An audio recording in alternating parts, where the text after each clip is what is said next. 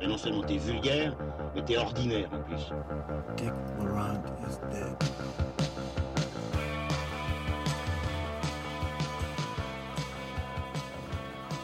You know, we're sitting here, you and I, like a couple of regular fellas. You do what you do, I do what I gotta do. And now that we've been face to face, if I'm there and I gotta put you away, I won't like it. But I'll tell you, if it's between you and some poor bastard whose wife you're gonna turn into a widow, brother, you are going down.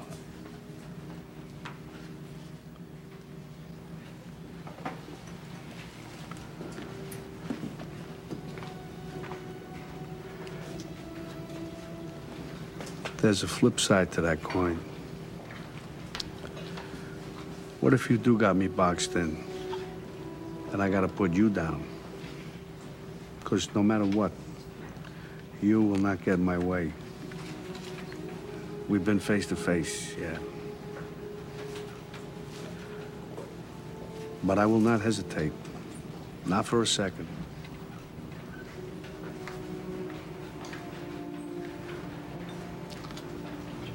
Maybe that's the way it'll be. Or, who knows?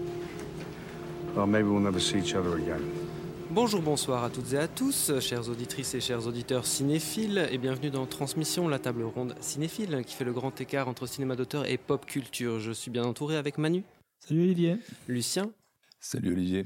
et moi-même Olivier Grinard. Je suis, nous sommes ce soir, au nom de Transmission, extrêmement heureux et extrêmement fiers de recevoir Jean-Baptiste Toré derrière notre micro. Merci Jean-Baptiste, bonjour, merci d'être là. Bonsoir à tous les trois et bonsoir à Transmission.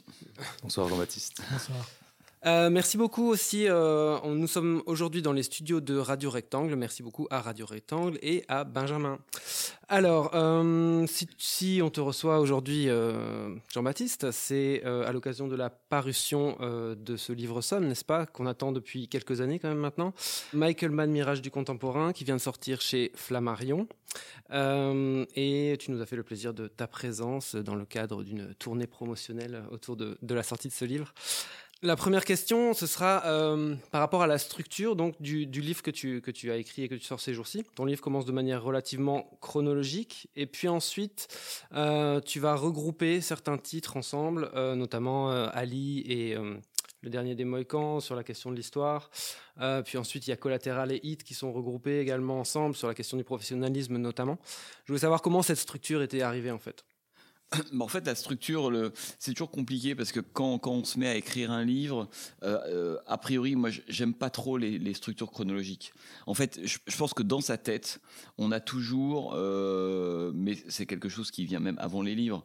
On a, je pense qu'il y a deux manières d'aborder l'histoire du cinéma. Il y a l'histoire chronologique. Euh, bête et méchante, c'est-à-dire qu'un un film à l'état civil de, de, l'année euh, euh, où il a été réalisé. Donc il y a beaucoup d'histoires du cinéma qui sont faites comme ça, années 10, années 30, années 50, etc. On va par décennies, du début à la fin. Et puis il y a une autre histoire qui, moi, m'intéresse plus, non pas qu'elle remplace l'autre, mais je pense qu'elle est complémentaire et quand une doit prendre le dessus, c'est celle-là, c'est l'histoire des formes. Ça veut dire que euh, moi, ce qui m'intéresse toujours, mais c'est vrai dans des livres ou en, règle générale, euh, c'est en fait de toujours combiner les deux, Euh, de me dire qu'il y y a des moments où passer par l'histoire des formes, c'est plus intéressant, en fait, c'est plus pertinent que de rester sur la simple histoire chronologique. Donc pour moi, le conducteur au départ, c'est vraiment ça, me dire je vais commencer au début, parce que Michael Mann, en plus, il a une œuvre qui se prête assez bien, dans un premier temps, à une approche chronologique, puisqu'il y a vraiment des thèmes qu'il va développer, qu'il va, qu'il va parfaire. Euh, Il y, a, une sorte de cohérence, en tout cas, il est parti d'un point A et il, a, il est arrivé pour l'instant à un point B, et euh, il a une œuvre qui permet ça. Euh, première chose. Et deuxième chose, moi, ce qui m'intéresse aussi dans, dans, cette première approche chronologique-là, c'est qu'elle permet de- de- d'établir de grandes bornes. Parce que chez lui, le temps a aussi découpé des période esthétique. C'est-à-dire que le fait de se dire, par exemple, moi, ce qui est ma conviction, qu'il y a une première partie qui irait du solitaire à Hit, il se trouve que, euh, de point de vue de l'histoire des formes et du point de vue de l'histoire chronologique, on est totalement raccord. C'est la même chose. Il y a une première période. Et la deuxième qui s'ouvrira à partir de Révélation en 99 jusqu'à aujourd'hui, dont on peut penser que c'est une période qui n'est pas encore finie. Après, du point de vue de la structure, euh, il y, avait un écueil qu'il fallait, à mon avis, éviter, qui était en gros le syndrome 2001 quand on écrit sur Kubrick. C'est-à-dire euh, l'espèce de, de- en gros, d'éléphant au milieu du magasin de porcelaine qui s'appelle Hit. Euh, et d'autant que ça est, on- pour moi, c'est pas tant un éléphant que ça. C'est-à-dire que c'est un film, à mon avis, un des deux, trois films les plus importants de Michael Mann. Mais j'aime vraiment Michael Mann dans son ensemble. Pour moi, il y a une cohérence et j'ai pas le sentiment qu'il n'aurait, à la limite, il n'aurait pas fait Hit. Je peux le dire presque aujourd'hui. J'aurais quand même fait un livre sur Michael Mann. Vous voyez Alors qu'il y a certains auteurs, on y va parce qu'il y a un film qui vous emporte dans le dans, dans l'œuvre et on se dit, mais s'il n'y avait pas eu ce film-là, est-ce que j'aurais vraiment écrit un livre? C'est l'élément déclencheur. Quoi. oui, oui, c'est l'élément dé- c'est important l'élément déclencheur, mais c'est-à-dire qu'il n'y a pas hit, euh, voilà, chef-d'œuvre. euh, Il y a euh, Révélation, puis il y a et puis à côté des films a- plus ou moins mineurs. Euh, pour moi, tout se tient, tout est très important. Donc l'écueil, c'est un peu ça, de se dire que voilà, il va y avoir le livre organisé autour du moment hit qui lui prendra une place colossale. Je pense notamment, j'ai l'exemple du bouquin qu'a écrit Michel Chion sur Kubrick au cahier. Je ne sais pas si vous avez lu ce livre. Euh, bref qui est un livre, euh, et on voit bien que, Michel Chion adore 2001, et 2001 l'a conduit à Kubrick. Voilà. Donc c'est plus un livre sur 2001 et le reste que sur l'œuvre de Stanley Kubrick. Ce qui fait qu'on a, euh, je sais pas, 80 pages sur Shining, euh, 20 pages sur Docteur Folamour et 250 pages sur 2001. Donc euh, il faut, voilà, c'est un peu l'écueil, c'est un peu pour moi l'écueil à éviter. Pas- non pas de mon point de vue, parce que je trouve qu'il y a une, forme d'équilibre qualitativement parlant dans l'œuvre de Michael Mann qui me posait aucun problème. Mais je sais, et on il y a qu'à voir la plupart du temps lorsque des livres sur Michael Mann sont faits, quelle est la couve qui est utilisée. 9 fois sur 10, c'est un photogramme de 8 et c'est même un photogramme particulier de, de 8. Alors la deuxième chose, je vais essayer de faire des réponses pas trop longues. Là, déjà, je suis hors les clous, je, je le sens. Vas-y, on a le Euh, temps. On a le temps, mais non. La deuxième chose qui pour moi était très importante, qui, a- qui- enfin, qui, euh, qui, ne- qui peut sembler un peu étrange, mais pour moi qui l'était, c'était la question du plan océanique. C'est-à-dire que euh, de me dire, voilà, la plupart des gens qui connaissent un peu Michael Mann, ou, à peine, il y a une chose qu'ils peuvent repérer, c'est ce fameux plan qui a servi maintenant d'emblème euh, euh, visuel à l'œuvre de Michael Mann. Il y en a plusieurs dans son œuvre, mais le plus connu étant De Niro au début de Hit, qui voilà, qui vient poser son holster, se dirige dans son appartement, se dirige vers la vitre, regarde l'océan Pacifique, etc. Un moment de stase, de pause, on pourrait dire existentiel, mélancolique, voilà, dans, dans- le film. Chose que Michael Mann euh, re- reproduira à nombreuses reprises, mais c'est la première fois que ce plan-là apparaît de façon constituée dans l'œuvre de Michael Mann. Il y, a, il y a des prémices, il y a des essais, il y a des, il y a des brouillons, évidemment, dans, dans, le solitaire, dans Manhunter, etc. Mais en, tant qu'emblème visuel, c'est là qu'il est constitué, c'est dans Hit. Et euh, je me suis dit, euh, ça va être très important, en fait, du point de vue de la réflexion et de l'histoire des formes que je vais me faire de Michael Mann. Euh, ça va être très important de savoir à quel endroit je vais placer où je vais élucider ce plan-là. C'est-à-dire que si j'avais commencé le livre euh, très rapidement, au bout de 15, 20, 30 pages, avec le, ce que j'appelle le plan océanique, mais on peut l'appeler comme on veut, hein, euh, c'est-à-dire que je n'aurais pas écrit la même chose que si je, je l'avais mis, et ce qui sera le cas finalement, à la fin. C'est-à-dire que moi, je voulais que ce plan emblématique n'ouvre pas en fait le livre sur, le, sur Man, mais qu'il n'apparaisse qu'à la fin et qu'on le lise à l'aune des 350, pa- 350 pages qu'on a lues auparavant. Ce qui pour moi change absolument tout. Euh, moi je crois que c'est comme quand on fait un film, le montage c'est capital. hein, et un livre c'est faire du montage. Et c'est de se dire que quel va être l'impact ou, ou- auprès du lecteur, parce qu'on écrit quand même a priori pour, un lecteur, et donc pour soi, parce qu'en réalité on pense d'abord à soi, le lecteur on s'en fout. Si on est raccord avec soi-même, le lecteur il viendra. Et, mais quel va être l'impact en fait de ce chapitre le plan océanique en fonction de l'endroit où je le mets dans le livre. Et pour moi, c'était très important que on atteigne à la fin, euh, à la toute fin du livre, finalement, ce qui est presque le plus connu euh, visuellement de, Michael Mann. Mais comme on sera passé par euh, pas mal d'aventures euh, formelles, etc. auparavant, je me dis que ce plan-là, il aura, ce chapitre-là aura un plan, aura un sens particulier. Et donc le, livre se termine par ça. Et ça, ça fait partie, vous voyez, des petits guides que, que, vous avez quand vous écrivez. Après la découpe, que ce soit la fabrique de l'histoire, les professionnels, c'est des choses qu'on a en tête, où on est, on mélange à la fois la chronologie et l'histoire des formes. L'idée de la chronologie, c'est qu'au début, pour moi, c'est un entonnoir. C'est-à-dire qu'au début, vous commencez avec il est né.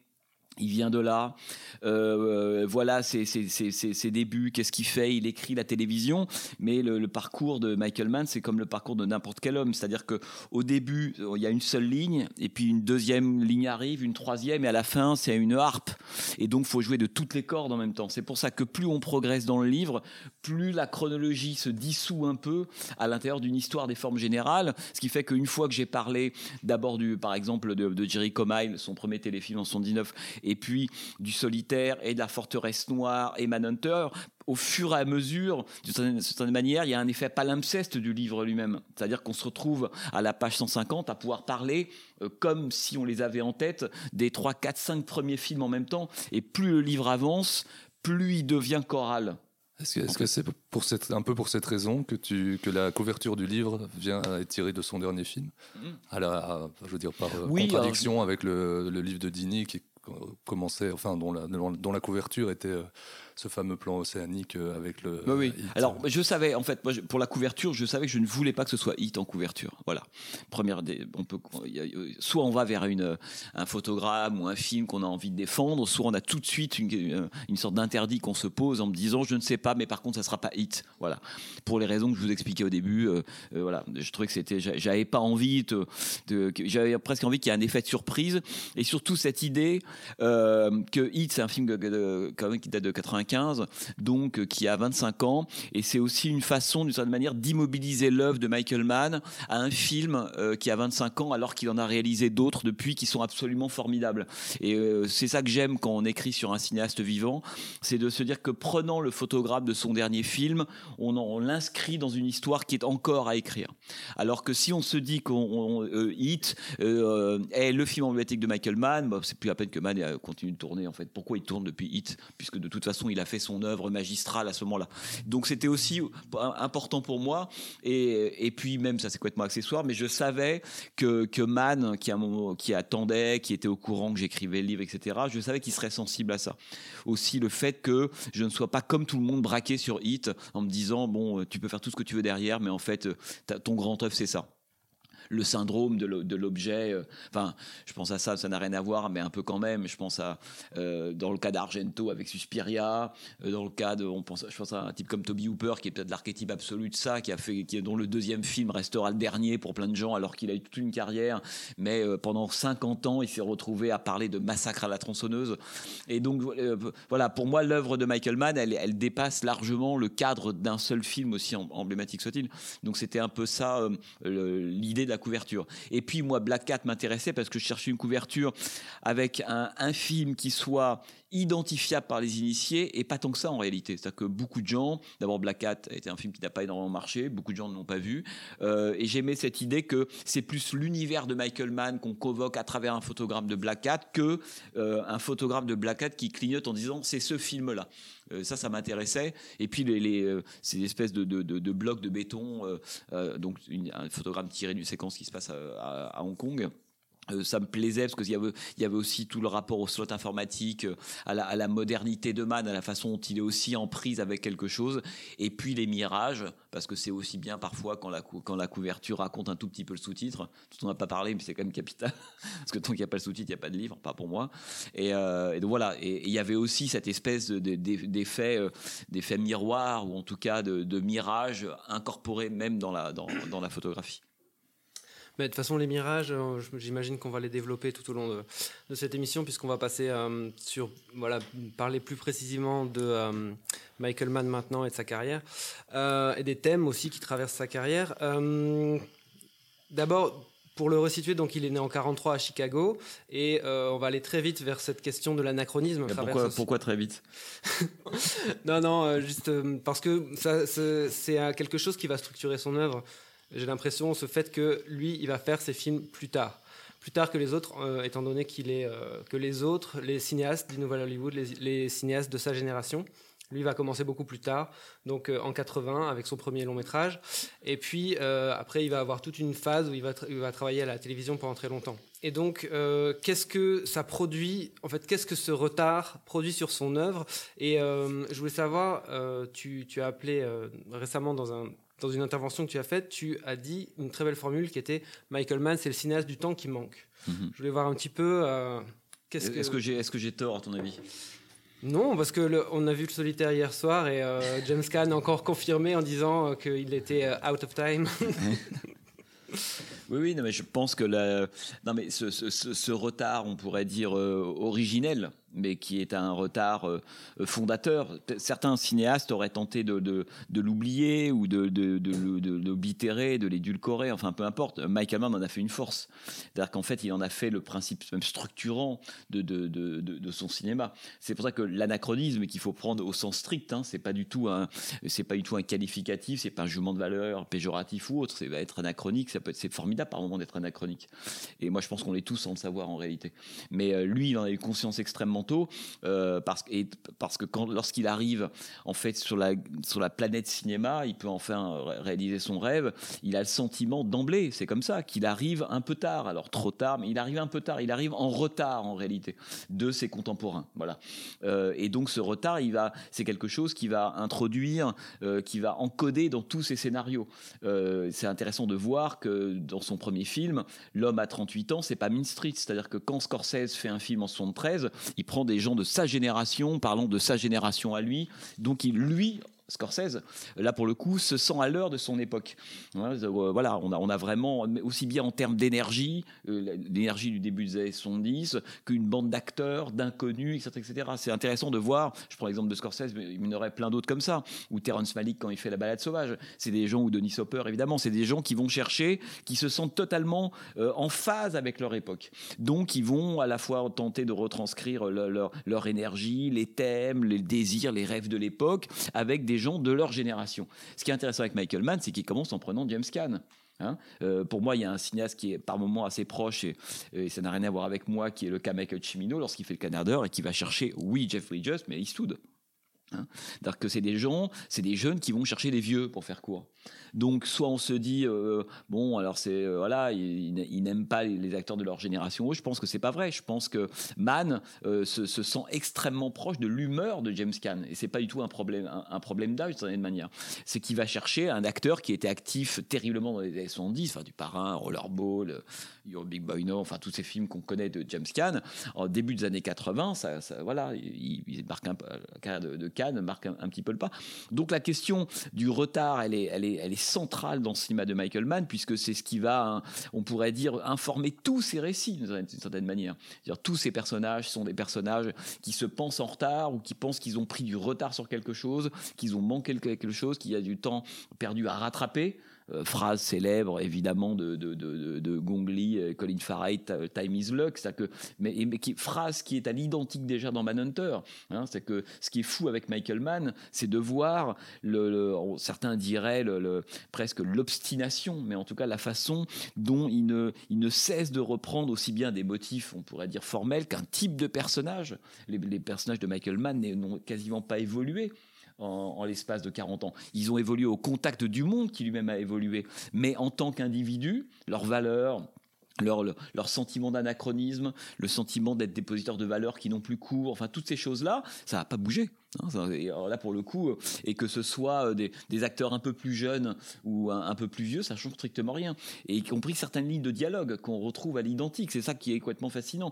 Et je dirais même que lorsque le, il, écrit, coécrit le, script du récidiviste, film de Hulu Grobard 78 avec euh, avec Dustin Hoffman, il y a un échange entre euh, entre euh, donc le, le personnage s'appelle Max Dembo dans le film Dustin Hoffman et Teresa Russell entre les deux, on est en 78, qui est déjà une préparation de l'échange de Tuesday Weld et James Caan. Au mot près, ils se disent les mêmes choses.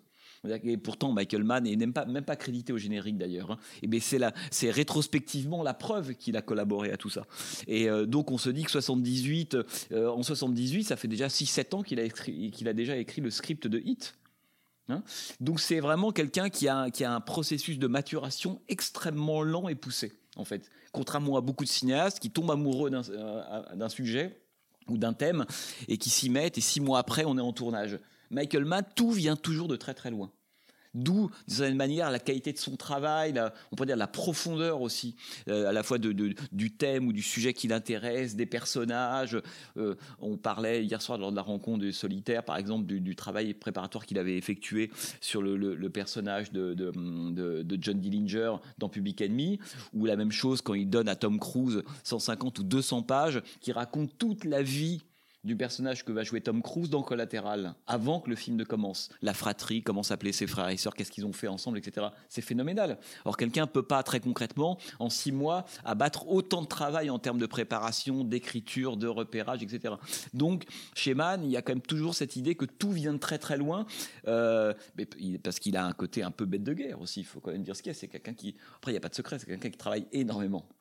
Bon, ça c'est vrai dans la vie en général. hein, on peut accomplir des miracles. C'est difficile d'accomplir des miracles quand on travaille pas, quoi. Et euh, dans le cas de Man, c'est très important. Non, mais juste, je termine pour- juste pour dire que cette question, en fait, du retard, le fait d'être en retard sur quelque chose, euh, autrement dit, c'était ce sentiment d'être toujours en décalage par rapport à l'époque euh, dont on pense avoir été un peu privé et, euh, et en décalage par rapport à une époque qui vient et qui nous semble d'une manière presque mais, presque extérieure à soi. Euh, c'est pour ça que le, euh, cas du solitaire est, évidemment intéressant, mais même le cas de Manhunter, c'est que Mann, c'est quelqu'un qui a, qui a dont, tous les films, on pourrait presque dire, métaphorisent le désir d'attraper deux temps contradictoires en même temps. C'est-à-dire se dire, il faut que je rattrape du temps perdu, j'ai pas pu faire ça, faut se dépêcher, faut aller vite, etc. Ce qui évidemment amène la pente un peu tragique du récit, mais c'est quand même ça l'idée. James Caan dans Solitaire, maintenant j'ai plus le temps, faut se dépêcher. Euh, Robert De Niro dans Hit, enfin voilà. Euh, donc à la fois rattraper une époque qu'on a laissé filer, tenter de- d'aller de, revivre vite ce qu'on n'a pas vécu, et de l'autre côté ne pas se laisser dépasser par le contemporain. Hein, c'est euh, comment être branché sur le contemporain, donc pour pas, comme on est victime, on pourrait dire structurellement, biographiquement d'un retard contre lequel on peut rien. On a l'âge qu'on a et puis les, et puis l'époque qui est passée est passée. Donc ça, Mad n'y peut rien. Par contre, ce qu'il peut, c'est essayer de pas être en retard sur le présent. Donc ça veut dire quoi? Ça veut dire il peut essayer de prendre de l'avance. C'est ça tout le cinéma de Michael Mann. Donc c'est et, et comment ça se traduit ça? Ça se traduit stylistiquement. C'est-à-dire que c'est que c'est quelqu'un qui va se dire, euh, c'est la, question, l'analyse du monde qui vient euh, va, être quelque chose qui me permettra éventuellement d'être en prise avec lui, voire d'être en avance. Et cette analyse-là, elle passe par une forme, et cette forme, elle passe par une technologie.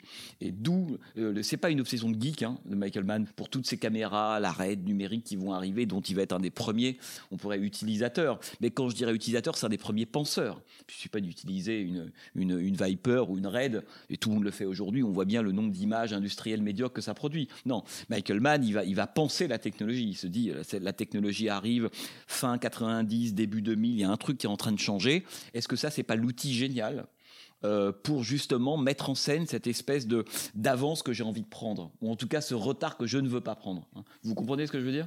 Absolument, mais ce qui est, passionnant aussi, c'est que la plupart des autres cinéastes, enfin des, cinéastes qui étaient vraiment dans le nouvel Hollywood, comme si euh, Michael Mann avait un petit peu euh, flotté au-dessus de ça, euh, eux sont restés parfois plus embourbés à ce niveau-là et n'ont jamais réussi, en tout cas pour la, pour la plupart, à, à, garder une contemporanéité euh, Mann aujourd'hui en fait. Oui, mais parce que tous ces cinéastes du Nouvel Hollywood, c'est des cinéastes de leur temps et qui ont eu leur momentum dans les années 70.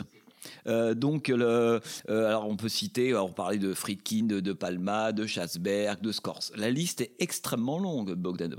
Tous ces gens-là, ils ont vécu, on pourrait dire, leur acmé. Ils ont, ils ont, ils ont vécu ce moment génial euh, que beaucoup de cinéastes aimeraient vivre, et malheureusement, tous n'ont pas cette chance-là, d'alignement des planètes. Ils ont été jeunes, ils ont eu l'occasion, ils ont eu des idées, ils ont eu des nouveaux talents, ils ont eu l'histoire qui était pour eux. Voilà. Euh, combien de fois les planètes sont dans- au cours des 50 dernières années? Pas tant que ça. Les années 70, c'est génial comme décennie du point de vue du cinéma américain, pas uniquement parce qu'il y a des films géniaux, il y a des films géniaux, parce que la période est géniale, parce que la musique est géniale, parce que la mode est géniale, parce que les voitures sont géniales. Je veux dire, les Dodge Challenger, c'est pas des Renault Mégane. Donc tout ça pour dire que on se retrouve avec une période dans les années 70 où ces cinéastes-là vont vivre leur moment de gloire. Michael Mann, lui, ce moment de gloire, il ne l'a pas vécu. Et je pense que ce manque-là, moi je pense que souvent les grands artistes travaillent à partir de quelque chose, d'un manque quand tout va bien, c'est pas. Enfin, les gens qui tout va bien, c'est pas a très une intéressant. nostalgie chez Mann. bien qui- sûr. qui- qui vient Alors c'est une nostalgie, c'est il l'a pas vécu, donc il l'a pas vécu. Donc il a pas. Il y a une nostalgie pour des gens, je pense à des gens comme Bogdanovich. J'ai été euh, euh, sur le toit du monde, euh, j'ai eu du succès, etc., etc. La, la chose disparaît, donc je suis nostalgique d'un moment que j'ai connu, mais Man il l'a pas connu, donc c'est un mélancolique. Vous voyez, pour moi, la différence, elle est capitale. hein. Euh, nostalgique, on devient, vite, un peu vieux con. C'est-à-dire que, bon, euh, mélancolique, euh, non, non, c'est- au contraire une espèce d'impulsion et c'est un rapport au monde. Moi, je me dis toujours, dans un film de Michael Mann, enfin, être au monde chez Michael Mann, c'est être en retard. Et C'est bien de se dire ça, parce que c'est la meilleure, la, meilleure chance d'être à l'heure, c'est de se dire qu'on est en retard. Les gens qui se disent, moi je suis à l'heure, c'est qu'ils sont complètement dépassés. Et moi je pense que Michael Mann raconte vraiment euh, formidablement bien ça. Euh, c'est pour ça que c'est comme tous les grands cinéastes, aussi des gens qui nous racontent bien plus que des histoires de gangsters, de, professionnels, etc. etc.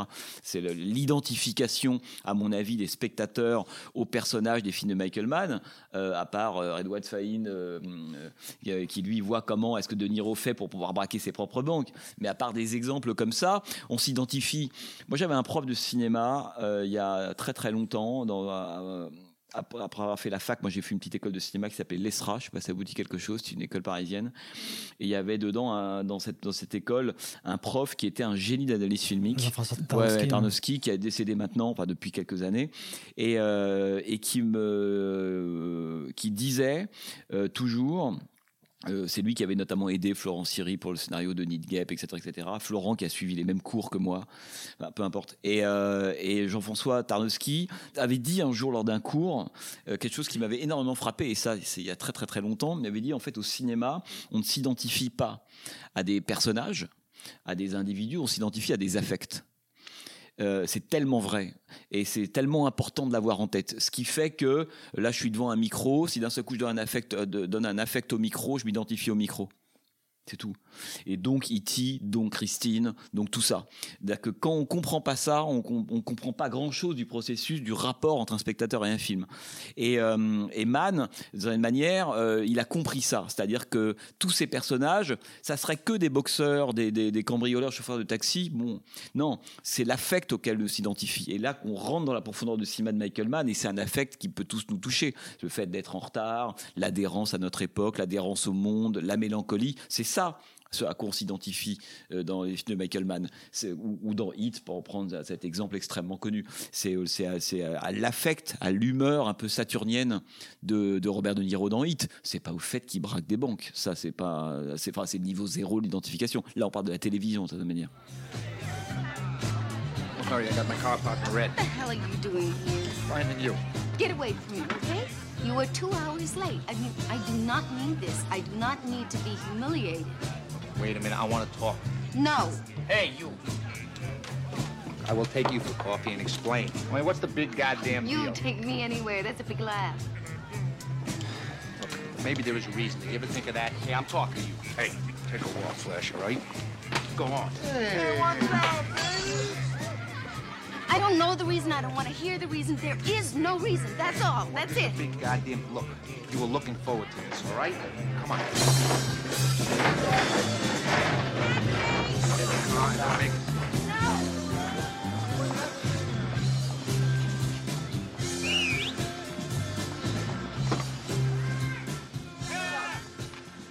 Jean-Baptiste, dans votre livre, vous euh, développez à plusieurs endroits euh, l'influence qu'auraient eu euh, les grands les grands maîtres du muet en fait sur l'œuvre de Michael Mann. Euh, vous citez euh, notamment euh, l'expressionnisme allemand, Murnau, mais aussi Dreyer lui-même. Je crois Michael Mann a cité l'influence que Eisenstein ou Vertov auraient eu sur lui. Je voulais savoir, Jean-Baptiste, comment est-ce que cette grande admiration, cette grande révérence pour le cinéma muet euh, se manifestait en fait dans l'œuvre de Michael Mann, que ce soit dans son découpage ou dans justement euh, l'affect qu'il transmettait et dont vous parliez il y a quelques instants Euh, alors, enfin, je pense qu'il y a, dans, ce que tu as dit, il y a trois choses. Oui, il y a la question de l'expressionnisme, voilà, et sur laquelle il revient souvent et qui est peut-être l'influence la plus évidente ou manifeste en fait chez Michael Mann, dont La Forteresse Noire est un coming out. Pour faire court, Euh, même si le film a connu les problèmes qu'on sait, y compris la version mutilée qu'on peut voir aujourd'hui, il n'empêche qu'on comprend à ce moment-là que euh, Michael Mann a envie, après ce film plutôt réaliste, encore dans la queue de comète des 70s, qu'est le solitaire, d'aller vers autre chose. Euh, Les solitaires, c'est voilà d'où je viens. Euh, la, forteresse noire, c'est voilà presque une de mes influences capitales en tant que jeune cinéphile ou amoureux du cinéma.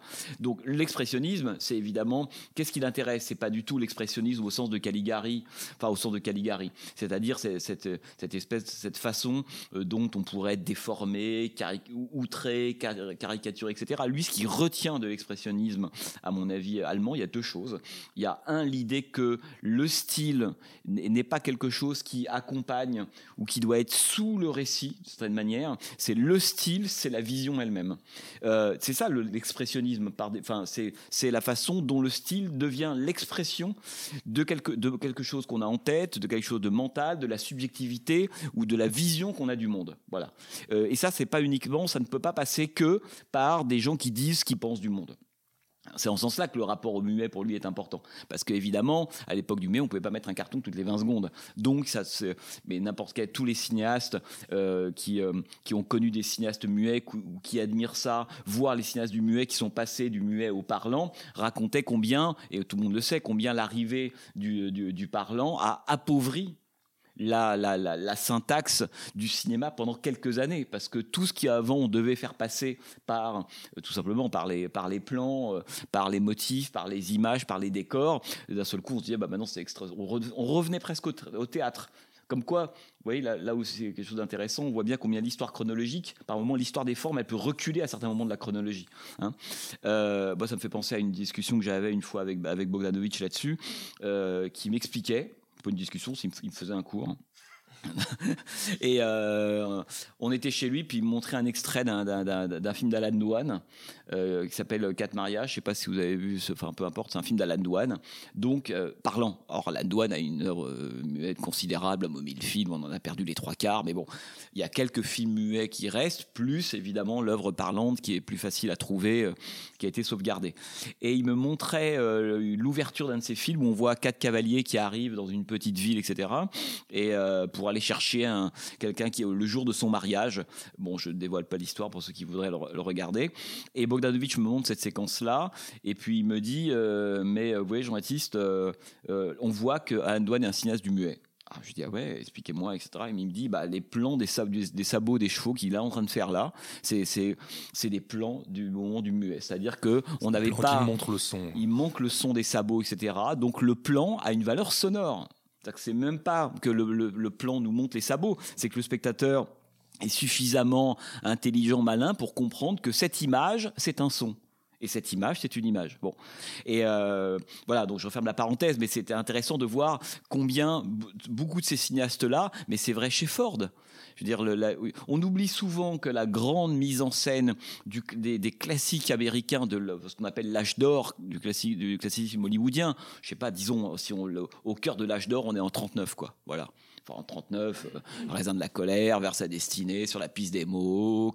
Enfin, c'était quand même des années où Ford, a, je pense à cette année où Ford a fait ces trois films-là. C'est quand même démentiel quand on y pense un quart de seconde. Mais voilà, là, on est à l'apogée du classique en 39. Et ben, en 39, ce sont tous des cinéastes qui sont passés par le muet.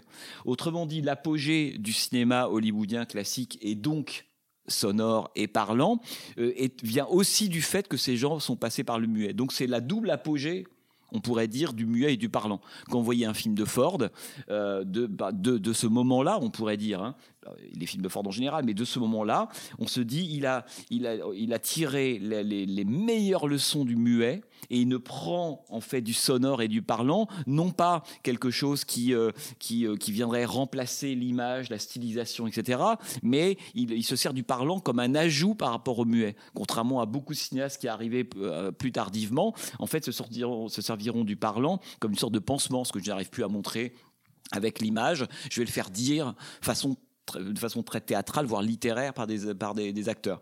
Et tout ça pour dire que le rapport de Mann, en fait, à l'expressionnisme, c'est à la recherche d'un style, en fait, qui se trouve toujours à la frontière de la réalité et de la vision qu'on a de la réalité. C'est pour ça que l'expressionnisme est intéressant. Il n'y a, pas chez lui, euh, on sait, enfin, c'est pas Caligari, je, caricature un peu, mais on n'a pas des décors déformés, on n'est pas, on sait pas le Green Munch, quoi. On n'est pas dans, non, ça reste extrêmement réaliste, mais il introduit systématiquement, là encore, une sorte de petit décalage. C'est pour ça d'ailleurs que le, que le, que le Révélation est un, est un film si important. On sent que jusqu'à Révélation, c'est-à-dire avant Révélation, euh, il, est encore dans les pas ou dépositaire d'une mise en scène encore classique, d'une certaine manière. C'est ce fameux truc très très connu, Serge Danet, euh, qui disait euh, ce qu'il appelait lui le pacte photologique, et il expliquait que, en fait, dans le cinéma classique, quel que soit, qu'il soit américain ou pas d'ailleurs, dans le cinéma classique, il y a une espèce d'adéquation totale entre la vision et la connaissance. C'est parce que je vois que je comprends. Dans le cinéma moderne, il y a une rupture de ce pacte-là. Voir ne permet plus forcément de comprendre. Autrement dit, il y a entre la vision et la connaissance une autre opération qui est arrivée qui s'appelle l'enquête ou le déchiffrage. D'où le fait que Dana expliquait que le personnage du cinéma moderne, c'est un personnage d'enquêteur qu'on s'appelle, euh, euh, je sais pas, Gene Hackman dans Convention secrète, euh, qu'on s'appelle, euh, je sais pas moi, David Hemmings dans Profondo Rosso, enfin peu importe. À tout hasard. Oui, bah autant choisir des, des Nicholson exemples dans qui vous frappent. Reporter. Ouais, ouais, tout. C'est-à-dire que d'un seul coup, le monde devient opaque. Or, Mann, ce qu'il faut bien comprendre, c'est que lui, cette espèce de modernité-là, en fait, il l'accomplit à la fin des années 90 d'une certaine manière. Avant, c'est présent, c'est-à-dire que le fameux plan euh, océanique, hit allant euh, effectivement euh, à la vitre, il y a cette idée qu'il y a plus que le monde qu'on a sous les yeux, où on a envie de croire qu'il y a plus. Il y a un désir d'ailleurs, un désir de profondeur, qu'on pourrait relier évidemment à un désir de, de mystique, de sacré, de grandeur, de connexion. Quoi. La voûte céleste, tu dirais des Mohicans. Donc il y a ce désir-là chez, chez, chez Mann. Mais, qui est encore inscrit dans une logique classique.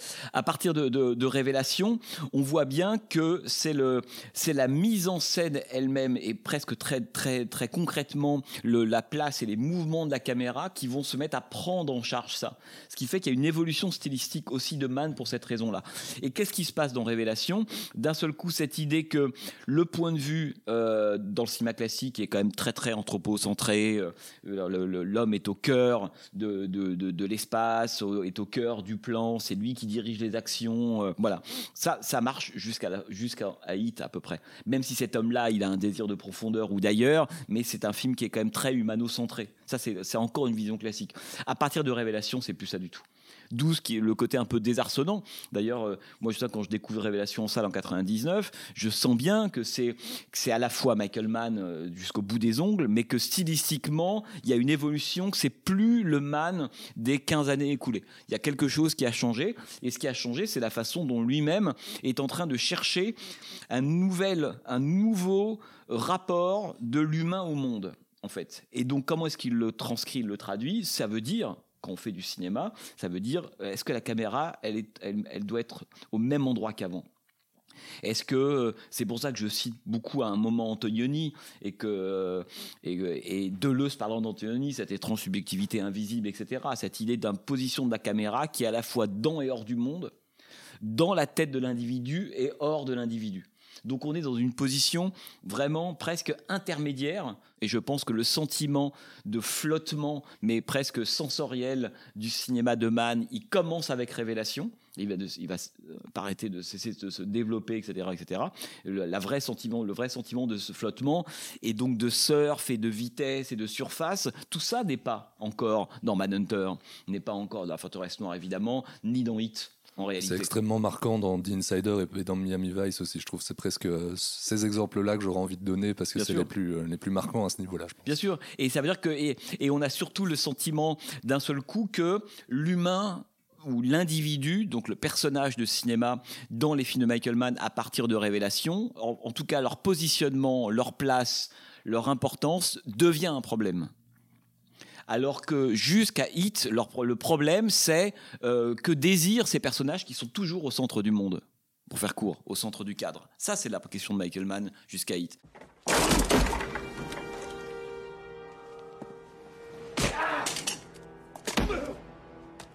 He's here on 17. Look at me. Look at me. Look at me.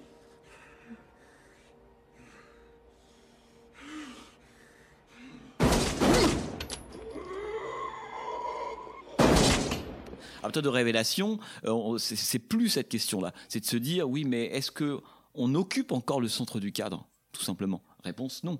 Et on voit bien que ce doute-là va, va informer toute la suite de la filmo de Michael Mann, de, de révélation, avec cette caméra vaguement euh, proche du cou, derrière les épaules, cette espèce presque de désir de violenter un peu. En fait, comme si le personne, la caméra avait du mal à trouver sa place euh, pour filmer le personnage, son point de vue, etc. Et, comme elle a, elle a du mal à trouver sa place, elle cherche beaucoup, elle passe par différents endroits, elle tâtonne. Évidemment, euh, ce que traduit ça, c'est tout simplement le fait que la place de l'homme dans une société dont euh, Mann essaie d'être contemporain, hein, le moment du capitalisme, la question du flux, la question de la société de consommation, la question de la vitesse, la question de la, de la cartographie, la question de l'espace qui change, etc. Et ben la place de l'homme là-dedans euh, n'est plus si évidente. Donc ça devient, d'une certaine manière, il faut la reconquérir ou en tout cas la, re-questionner, ce qui fait que Révélation s'ouvre avec ses plans. Euh, assez étranges. Alors, Révélation, le- toutes la- les séquences d'ouverture de Révélation sont extraordinaires. Euh, Russell Crowe dans Révélation a un côté presque monolithique. euh, Bien sûr, bien sûr. Et d'ailleurs, on, on voit, il est dans un acte, l'effet un peu ouaté, un peu, un peu étrange apparaît dans, Ré- dans Révélation, dans la, dans la, dans la filmo de Michael Mann. Euh, et on se retrouve à ce moment-là avec un personnage autour duquel on tourne. hein.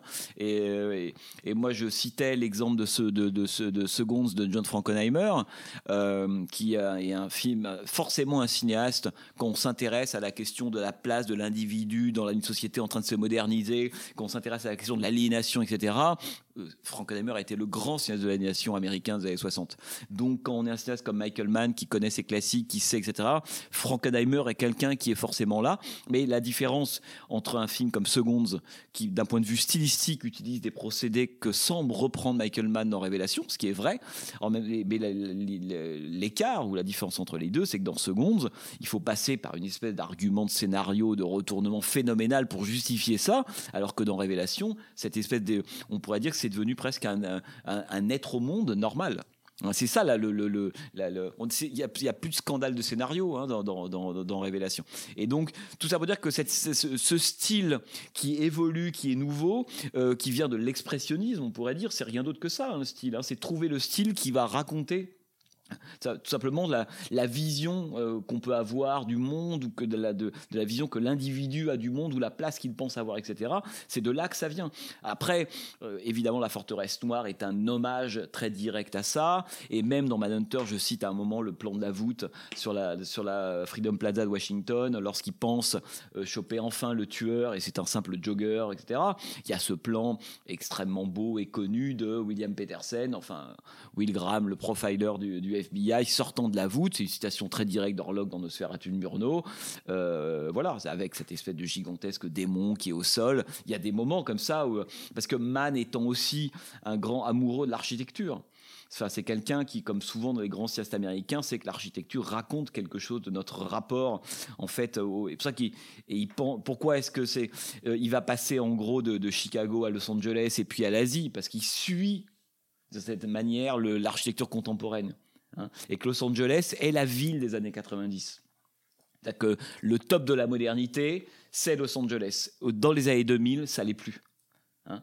et là, il, part en Asie. C'est pour ça qu'en d'une certaine manière, euh, il a, euh, avec Hit et Collatéral, il a fait le tour de, la ville. Et il va peu à peu se déplacer vers autre chose, sachant que Chicago, bah, évidemment New York, sont des villes de l'ancien monde, évidemment. Or, Mad, qui veut toujours être branché sur le contemporain, suit aussi cette dimension architecturale-là, que je trouve extrêmement euh, intéressante. Oui, et ce qui est intéressant dans cette métamorphose du, cinéma de Michael Mann, cette rupture formelle qu'on peut observer entre justement Hit et Révélation, on peut la, justement, à mon sens, la, la marquer au sein de deux scènes clés de ces deux films. C'est la rencontre euh, entre Neil et Eddie dans le restaurant et celle de Wigan avec son employeur. Dans ces deux scènes, Michael Mann utilise de, manière assez visible, comme une sorte de ponctuation musicale, un travelling pour permettre de franchir l'axe regard entre les, deux personnages. Sauf que dans, dans Hit, on est encore dans un travelling circulaire qui est un, un peu enveloppant, qui permet à, à cette relation entre Eddie et Neil d'exister un temps, tandis que dans, Révélation, elle va vraiment heurter le regard et révéler l'envers du décor avec ces deux personnages à, l'arrière-plan. Oui, oui, et puis, et puis, c'est, euh, et puis après, là, là, la, fameuse rencontre euh, avec l'employeur de Russell Crowe, c'est le moment où il, a envie, en fait, l'employeur ou l'entreprise qui est derrière veut lui faire signer une sorte d'avenant, en fait, à son contrat, parce que en, gros, un avenant, on s'en- fout, mais par contre, ce qui est important, c'est que le- l'enjeu de cette séquence-là, c'est que l'homme, Russell Crowe, pensait pouvoir, après ce contrat, en fait, sortir tout simplement de cette boîte qui s'appelle Brown Williamson. Euh, et donc, on est encore dans le vieux truc politique de Michael Mann, de cet héritage des années 70. hein. Il pensait trouver cette position extérieure en disant maintenant j'ai fini avec vous, je sors de, je sors de votre périmètre. Et l'autre en train de lui dire non mais euh, le périmètre on va l'étendre et on va t'incorporer dedans. Et c'est ce qui est c'est ce qui est terrible dans cette séquence-là. D'ailleurs, j'analyse un peu dans le livre parce que ça- c'est euh, il y a toujours un écart entre ce qu'un film montre et le traitement.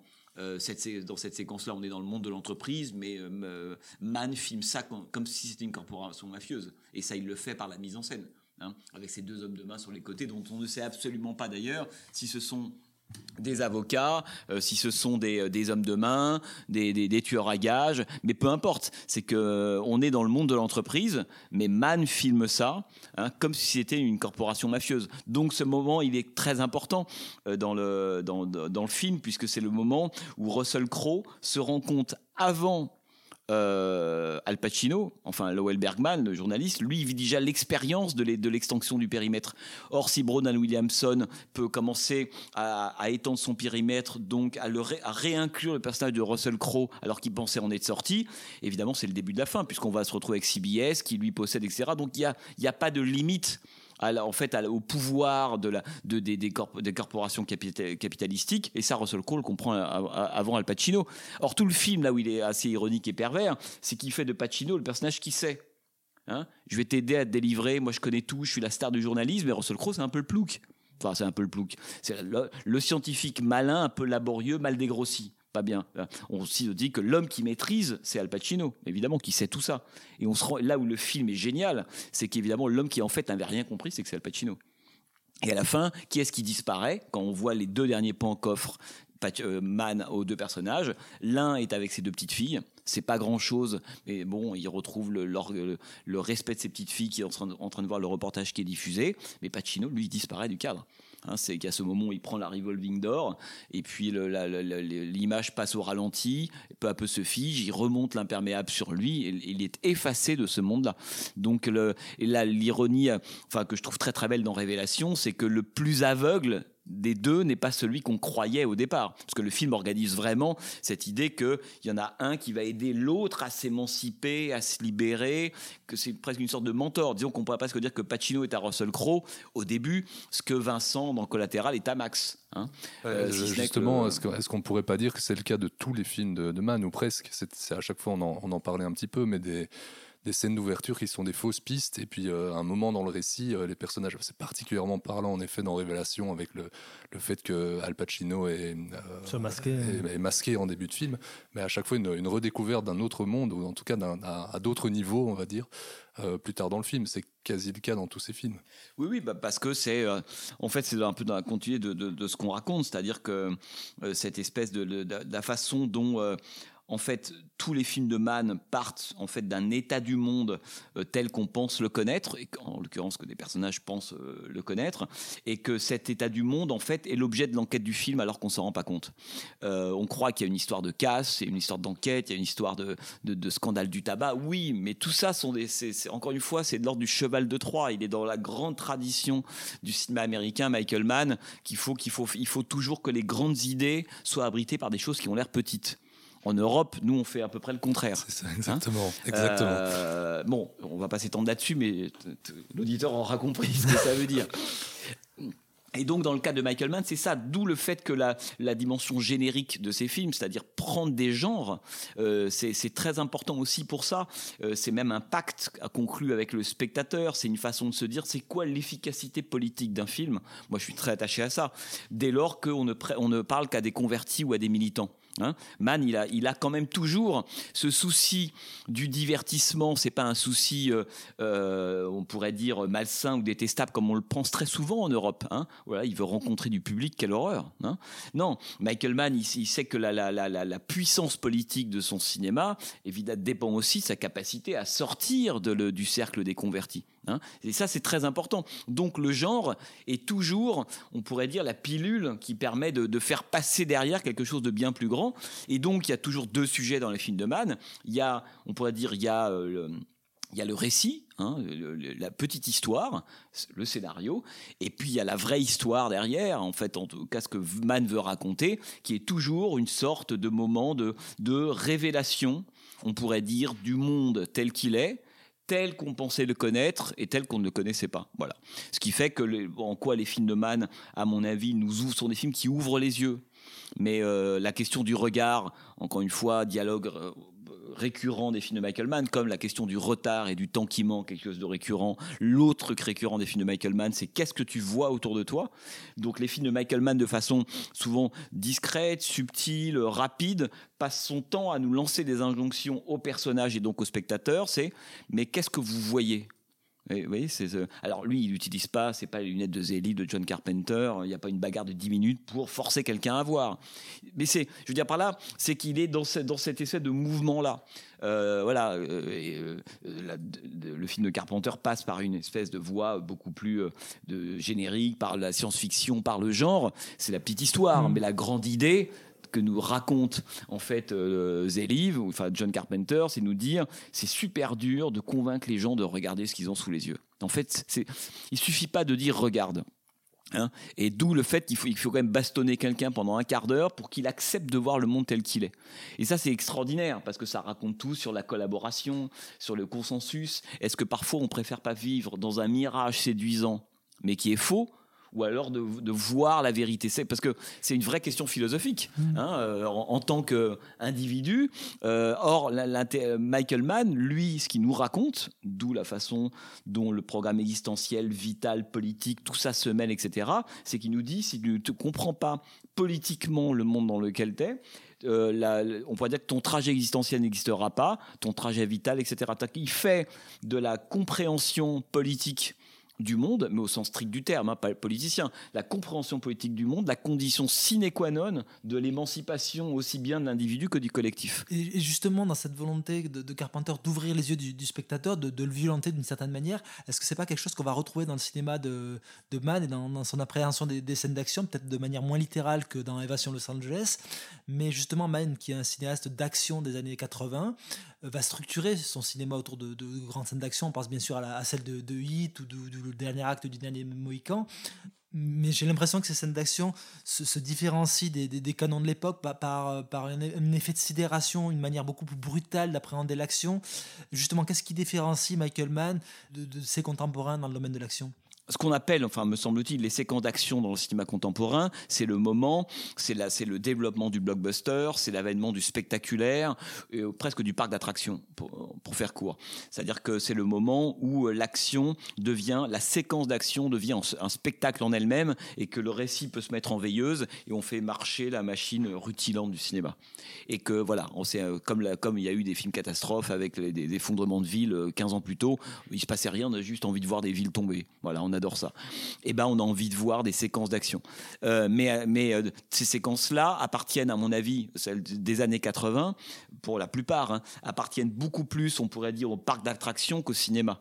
Michael Mann, lui, s'en fout complètement de ça. Hein. Donc l'action, pour elle-même, ne l'intéresse pas. Hein. D'ailleurs, c'est très intéressant quand on regarde, mais même dès le solitaire, la fameuse séquence du casse, la deuxième de 13 minutes. C'est fou de, quand on compare cette séquence-là, par exemple, au, au vol euh, de la bijouterie euh, place euh, Vendôme du, Cercle Rouge de Melville, ou l'appartement dans Fifi chez les hommes de Dassin. Bon, on voit bien que dans ces trois séquences-là, qui sont trois longues séquences de, de, de casse, euh, enfin emblématiques de l'histoire du cinéma, les enjeux sont pas du tout les mêmes. hein. Euh, chez, euh, chez Melville, c'est vraiment le, presque le jeu. Il y a presque une dimension ludique jusqu'à la fameuse serrure JPM. hein. Il y a une dimension quasi ludique, c'est des, des gens qui se comportent comme des gamins. voilà, dans le cas de chez les hommes, il y, a, il y a un vrai enjeu de suspense. Est-ce que le parapluie, le bruit qu'on fait, la poussière, etc. Dans le film de Michael Mann, c'est quoi l'enjeu de la séquence? C'est pas c'est c'est tout simplement le c'est le, le plaisir on pourrait dire ça et encore une fois c'est là il va à l'os de la de la du cinéma américain cette croyance que voir quelqu'un en train de faire quelque chose c'est fascinant Mais et c'est- ça lui donner une noblesse C'est tout son rapport au fétichisme aussi qu'il a dans sa Alors film. je sais pas si c'est du fétichisme, c'est le, c'est le, on- c'est le, c'est la, la conviction euh, profondément américaine que euh, le grand professionnel est admirable. Voilà. Euh, D'où le fait que le cinéma américain il a une, ca- une capacité en fait à, exposer n'importe quel type de métier, même les plus étrangers. Euh, je sais pas, ça peut être la couleur de l'argent, n'importe quoi. C'est-à-dire qu'il est capable de s'emparer de n'importe quoi, parce qu'il est capable de, à la fois de, l'expliquer pour n'importe quel spectateur, dans la plupart des films américains, euh, il y a beaucoup de métiers qu'on a appris par les films. hein. Parce qu'ils ont ce goût du métier, d'une certaine manière, et ils savent que parce que ça c'est quelque chose qui est inscrit dans leur, dans leur mythologie à eux, hein, euh, c'est que le métier historiquement définit l'homme, la fameuse profession, etc. etc. et c'est ce qui l'anoblit véritablement. Euh, dans le cinéma européen, ce qui l'anoblit, c'est plus son rapport au monde, son rapport à, l'autre, sa, sa rhétorique, sa façon de parler, euh, sa culture, euh, voilà, c'est son, son niveau intellectuel.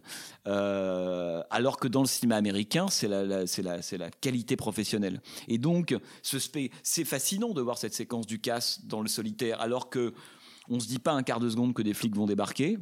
À aucun moment, Mann ne joue cette piste-là.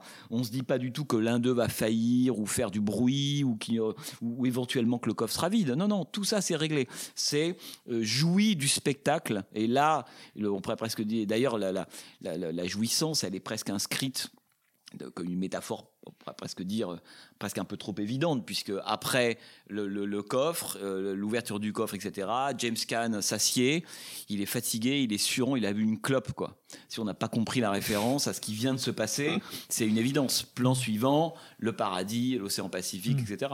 Donc je pense que le, la séquence d'action, euh, on pourrait presque dire... euh, en tant qu'elle elle devient une espèce d'objet de performance dans cinéma années 80, dans lequel va aussi un peu tomber des gens comme euh, euh, Friedkin, la poursuite de Twelve in LA. Elle est géniale parce que ce n'est pas que ça, puisqu'elle elle est filmée du point de vue de la paranoïa d'un des deux personnages dans les canaux qui se met à délirer, et comme il délire, l'espace délire autour de lui. Et il n'y a, pas un tueur à gages, il y en a 50 000, ils sortent de partout, ça devient complètement mental. Bon, là, il en fait un truc génial, William Friedkin. Mais il est quand même lui aussi dans la recherche de la performance des années 80, d'une certaine manière. Mann, ça l'intéresse pas du tout.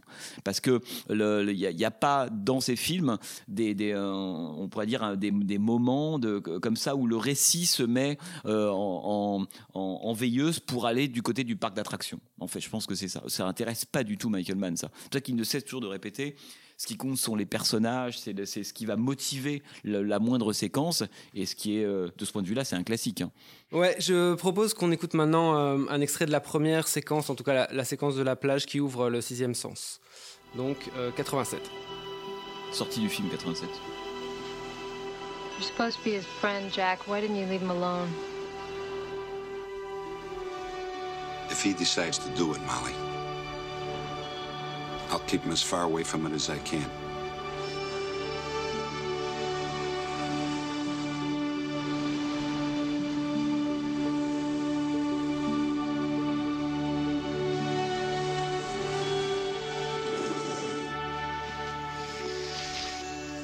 Got it pretty good, don't we? We have more than good. All that happened to you before lets you know that.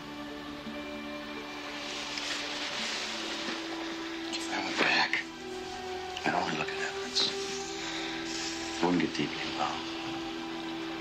He'd never even see me or know my name. If they find him, they'll have to take him down.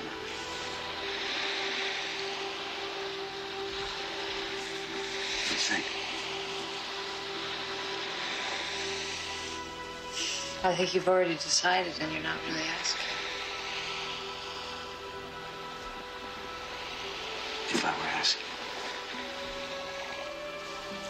Stay here with me.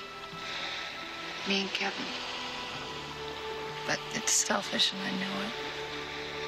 Voilà, en parlant de cette, euh, de cette scène, tu écris Cette séquence constitue sans doute l'une des représentations les plus chimiquement pures du dilemme qui tourmente la plupart des héros maniens, entre ce que Vincent McGain a appelé le programme vital et le programme existentiel, entre ce qu'ils savent faire et ce qu'ils désirent.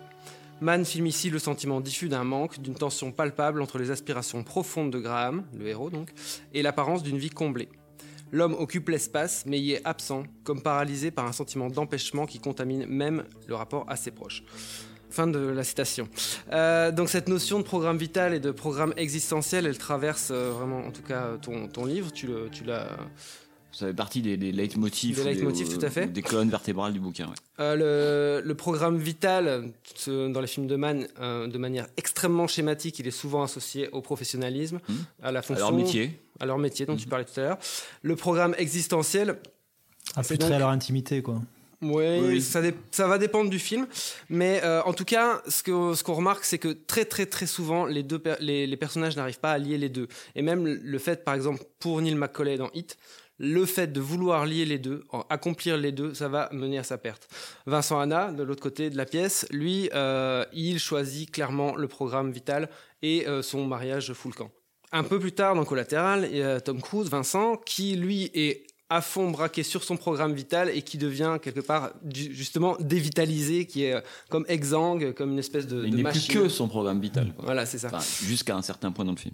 Et euh, par contre, dans le sixième sens, justement, je crois que euh, c'est en tout cas une fin où le personnage de Will Graham arrive relativement à ménager les deux, les deux programmes. Et euh, en fait, je me demandais, est-ce que après, après le sixième sens, euh, la vision de Mann est de plus en plus noire sur ses propres héros qui n'arrivent jamais à, trouver un équilibre entre les deux? Mais je me demandais même au-delà de ça, est-ce même un équilibre que, les, que les héros maniens recherchent?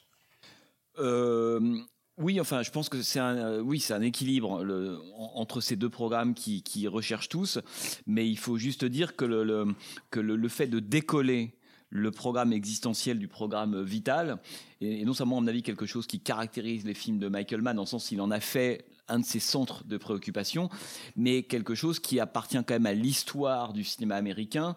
Euh, c'est pas le premier à avoir montré, par exemple, des flics ou des gangsters pas heureux dans leur métier ou euh, en tout cas que le métier ne comble pas totalement. hein.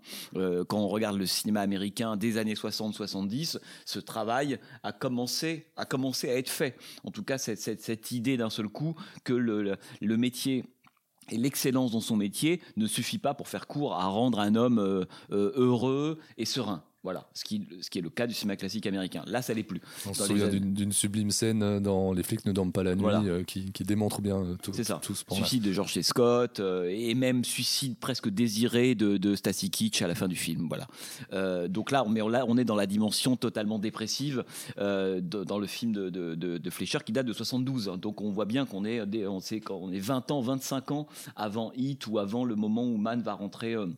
Va rentrer sur le, sur, sur le terrain. Euh, donc cette question du programme existentiel, programme vital, elle est déjà elle est présente dès le solitaire. C'est pour ça que le cas de Manhunter est un cas, à mon avis, un peu particulier, par- pour deux raisons.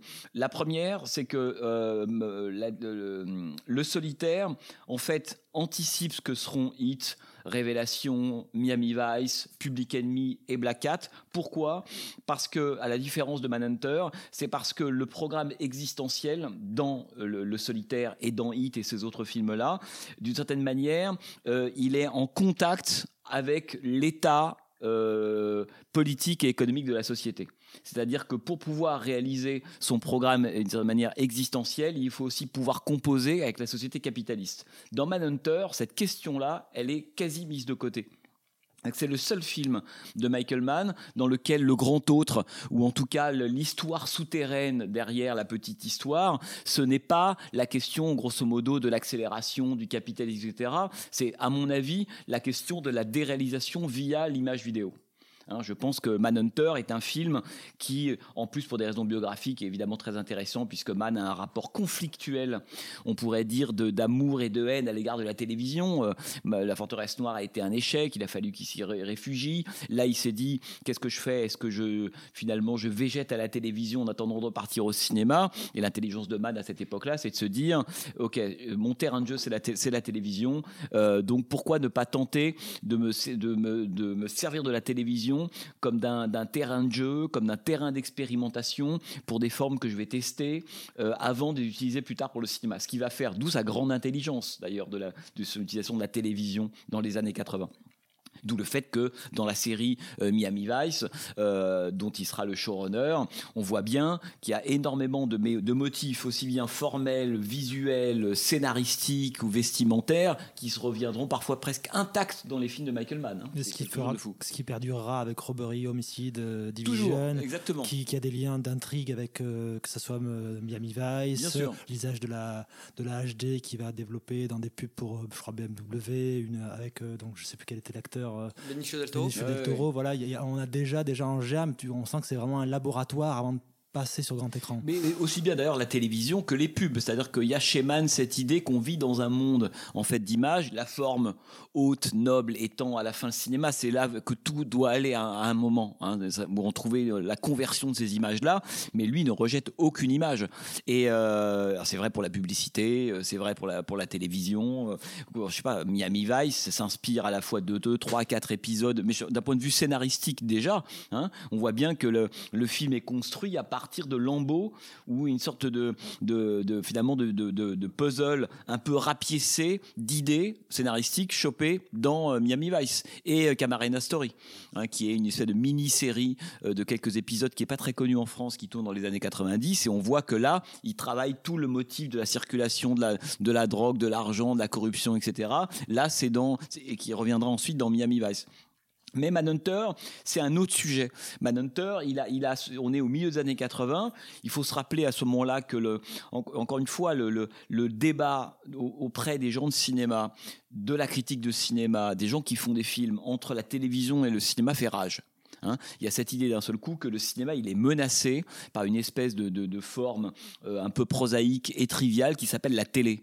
Et euh, on a oublié aujourd'hui parce que plus personne ne regarde la télévision. Aujourd'hui, enfin, à part les vieux et les EHPAD, mais plus personne ne voit la télévision. Alors qu'à l'époque, dans les années 80, tout le, le- le petit écran, non seulement a une importance capitale en termes d'influence esthétique on pourrait dire sur le cinéma. D'ailleurs, on voit combien, combien il n'a pas gagné, mais en tout cas, il a, il a fait son travail. Tellement aujourd'hui, le cinéma s'est télévisé. Une grande partie du cinéma s'est télévisé, mais ça a aussi une importance économique, puisque à, ce moment-là, dans les années 80, le nouveau financier ou un des nouveaux financiers principaux du cinéma, c'est la télévision. Donc, les, les chaînes de télé financent des films qui vont passer par le cinéma, mais dont le point d'arrivée terminal est la télé. Prime time 20h. Bon.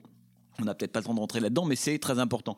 Et Mann, lui, il est sur les deux terrains. Il, il, a, il a travaillé pour la télévision, il connaît ça par cœur. Il a même écrit dans les années 70 des épisodes de certaines séries, euh, comme Sergent Anderson, Policewoman, ou alors Starsky Hutch, évidemment. Donc il connaît très très bien cette machinerie. Et il pense, et, enfin, dans les années 80, le, le, le vrai sujet sous le, on pourrait dire Manhunter, enfin le sixième sens, c'est ça. Hein, C'était ça de combat à mort entre les deux. Euh, et moi, je pense que le personnage de Dollaray, de Francis Dollaray, donc le, le lector du film, le serial killer, est une espèce, en tout cas c'est ce que j'écris, j'en suis absolument convaincu, une espèce d'extension de, euh, de ce qu'on peut appeler la, la- société vidéo, vidéoscopique, etc. C'est ça qui se joue véritablement dans, dans Manhunter. Alors, euh, ce qui est passionnant, c'est que entre le premier et le dernier plan du film, euh, on se dit, premier plan du film par rapport à l'extrait que, que tu as lu, on se dit effectivement, là, Mann pose les bases de son personnage.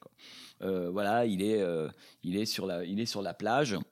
Mais euh, en fait, encore une fois, c'est comme, le- la, c'est comme la fin de Révélation. C'est une victoire, mais il Mann le filme comme si c'était une catastrophe.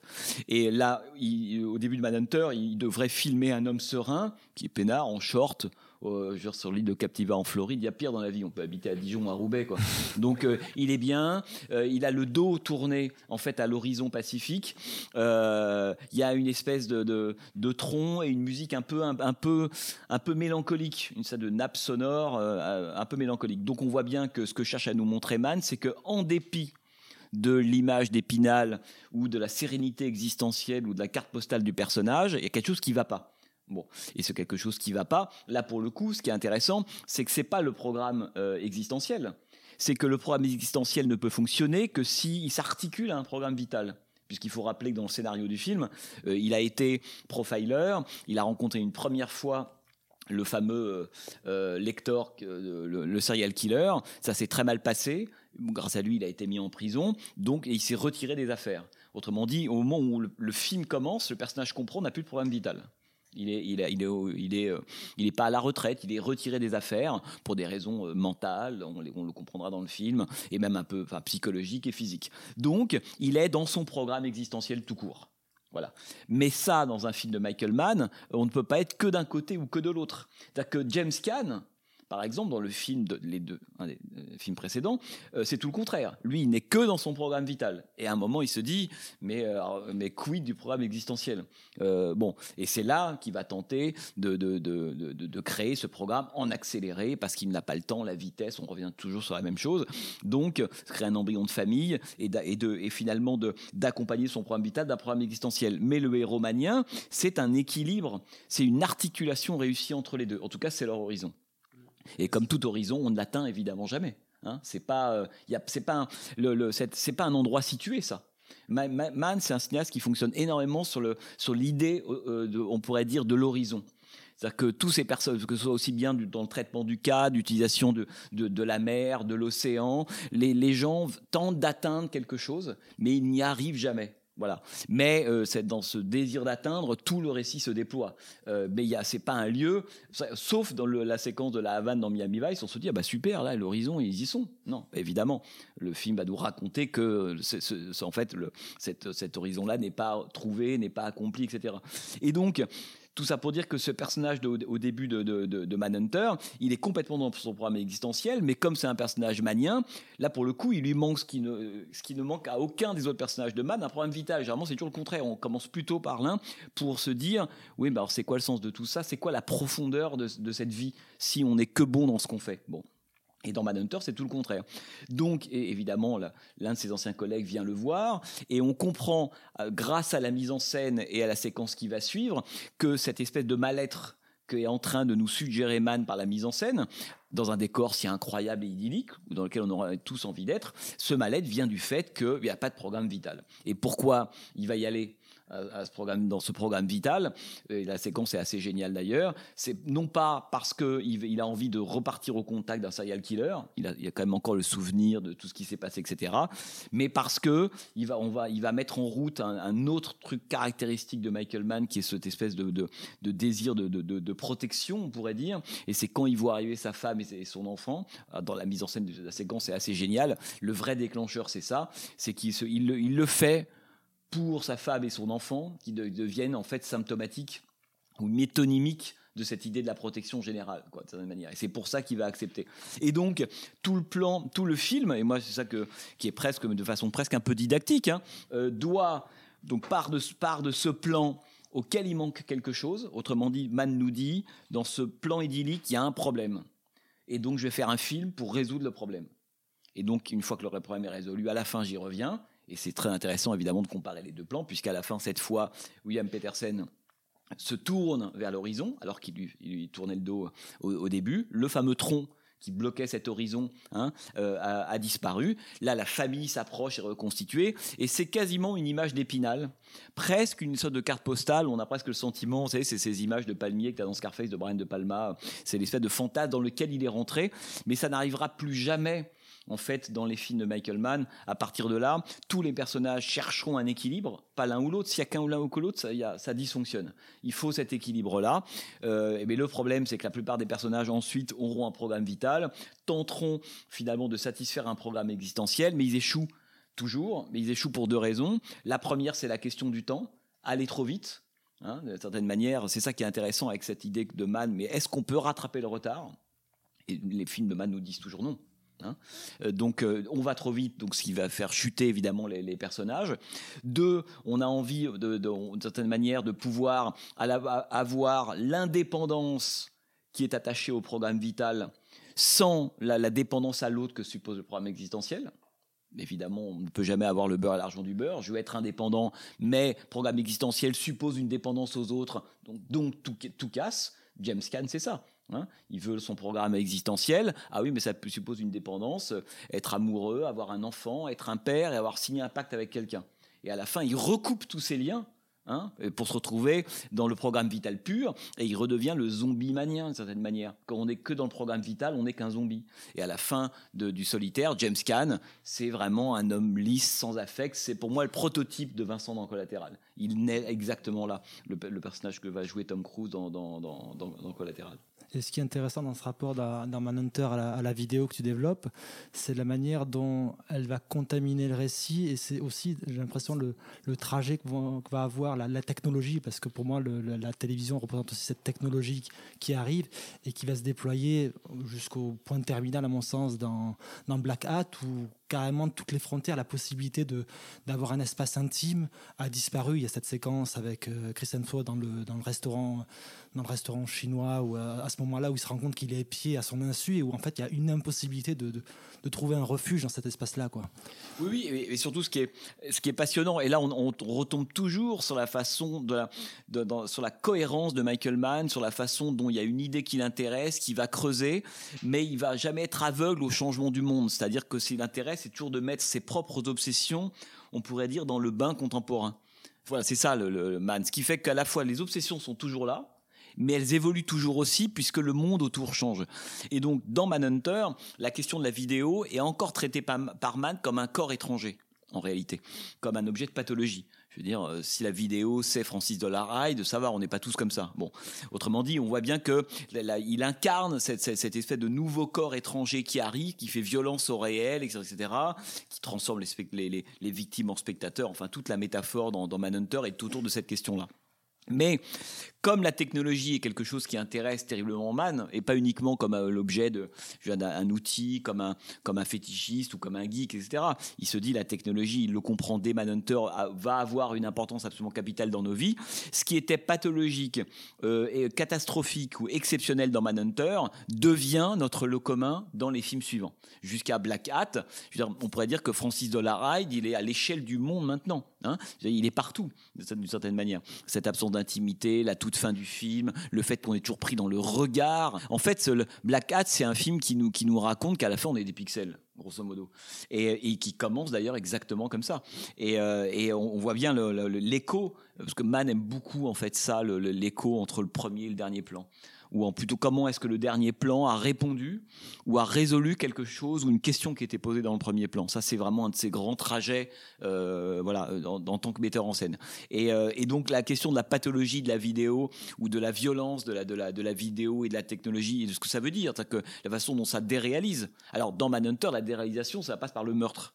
Moi, c'est radical. Il y a- pas rien de plus facile que de déshumaniser quelqu'un, de le tuer.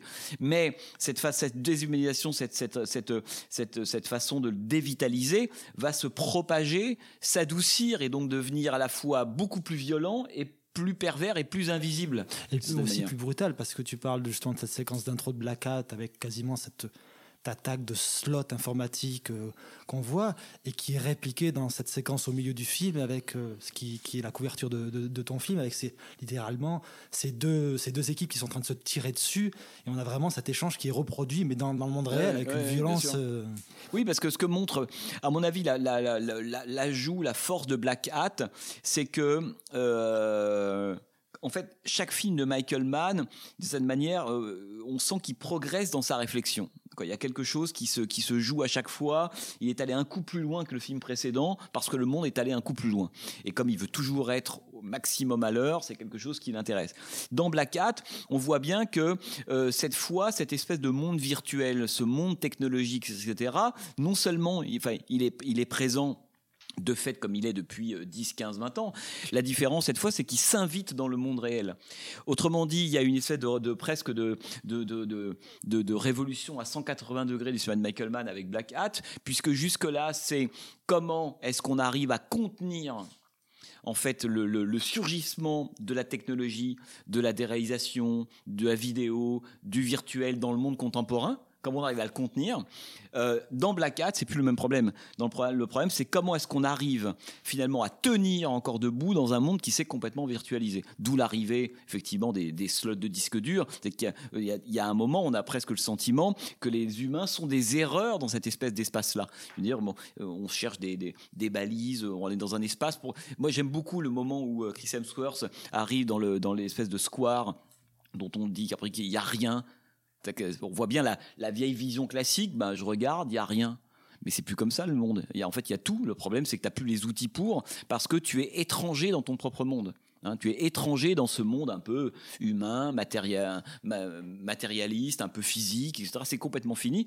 Et donc ces gens-là deviennent eux-mêmes, on pourrait presque dire, les virus ou les, pas les virus, les corps étrangers d'un monde qui apprend à se, passer d'eux. Et alors que la séquence d'ouverture te montre, euh, au contraire, la, puissance du virtuel, qui est, elle est dans son univers. Et quand on passe dans le monde réel, on se dit, ben non, mais le monde réel, il est complètement contaminé. Et je pense que c'est vraiment ce que raconte Black Hat, en quoi c'est pas du tout un film qui répète de certaine manière ce qui a été fait auparavant. C'est au contraire un film qui apporte une nouvelle pierre à la réflexion de Mann sur la question de la, et qui temps et qui, on en parlait avec Lucien, qui est quasiment plus pertinent aujourd'hui qu'il ne l'a été même à sa sortie. Oui, bah, bien sûr, ça évidemment. Euh, ça, c'est la force des, des, films qui sont euh, alors, le, alors, ce qui est compliqué aussi, parce que cette espèce de, de, de désir de Michael Mann d'être parfois, euh, d'être à la pointe de quelque chose qu'il sent, en fait, c'est ça les artistes. Hein, c'est ça joue presque contre lui dans ce cas-là. Ah, parfois, oui. Et comme euh, le, le, le, niveau du cinéma américain, de l'exigence des spectateurs étant devenu ce qu'il est, cette espèce de d'intuition euh, de, fait d'être un peu aux avant-postes de quelque chose dans Miami Vice, qui à mon avis a été le moment de bascule. On, Mann a sans, sans, doute dû sentir ou aurait dû sentir qu'avec Miami Vice, il était allé le plus loin possible là-dedans. Ça, a été limite. Il a été quand même à deux doigts du fiasco avec Miami Vice, d'autant que le tournage a été très compliqué, etc. Mais c'est passé. Et avec Black Cat, c'est pas passé quoi. You understand the meaning of the word foreboding? As in badness is happening right now.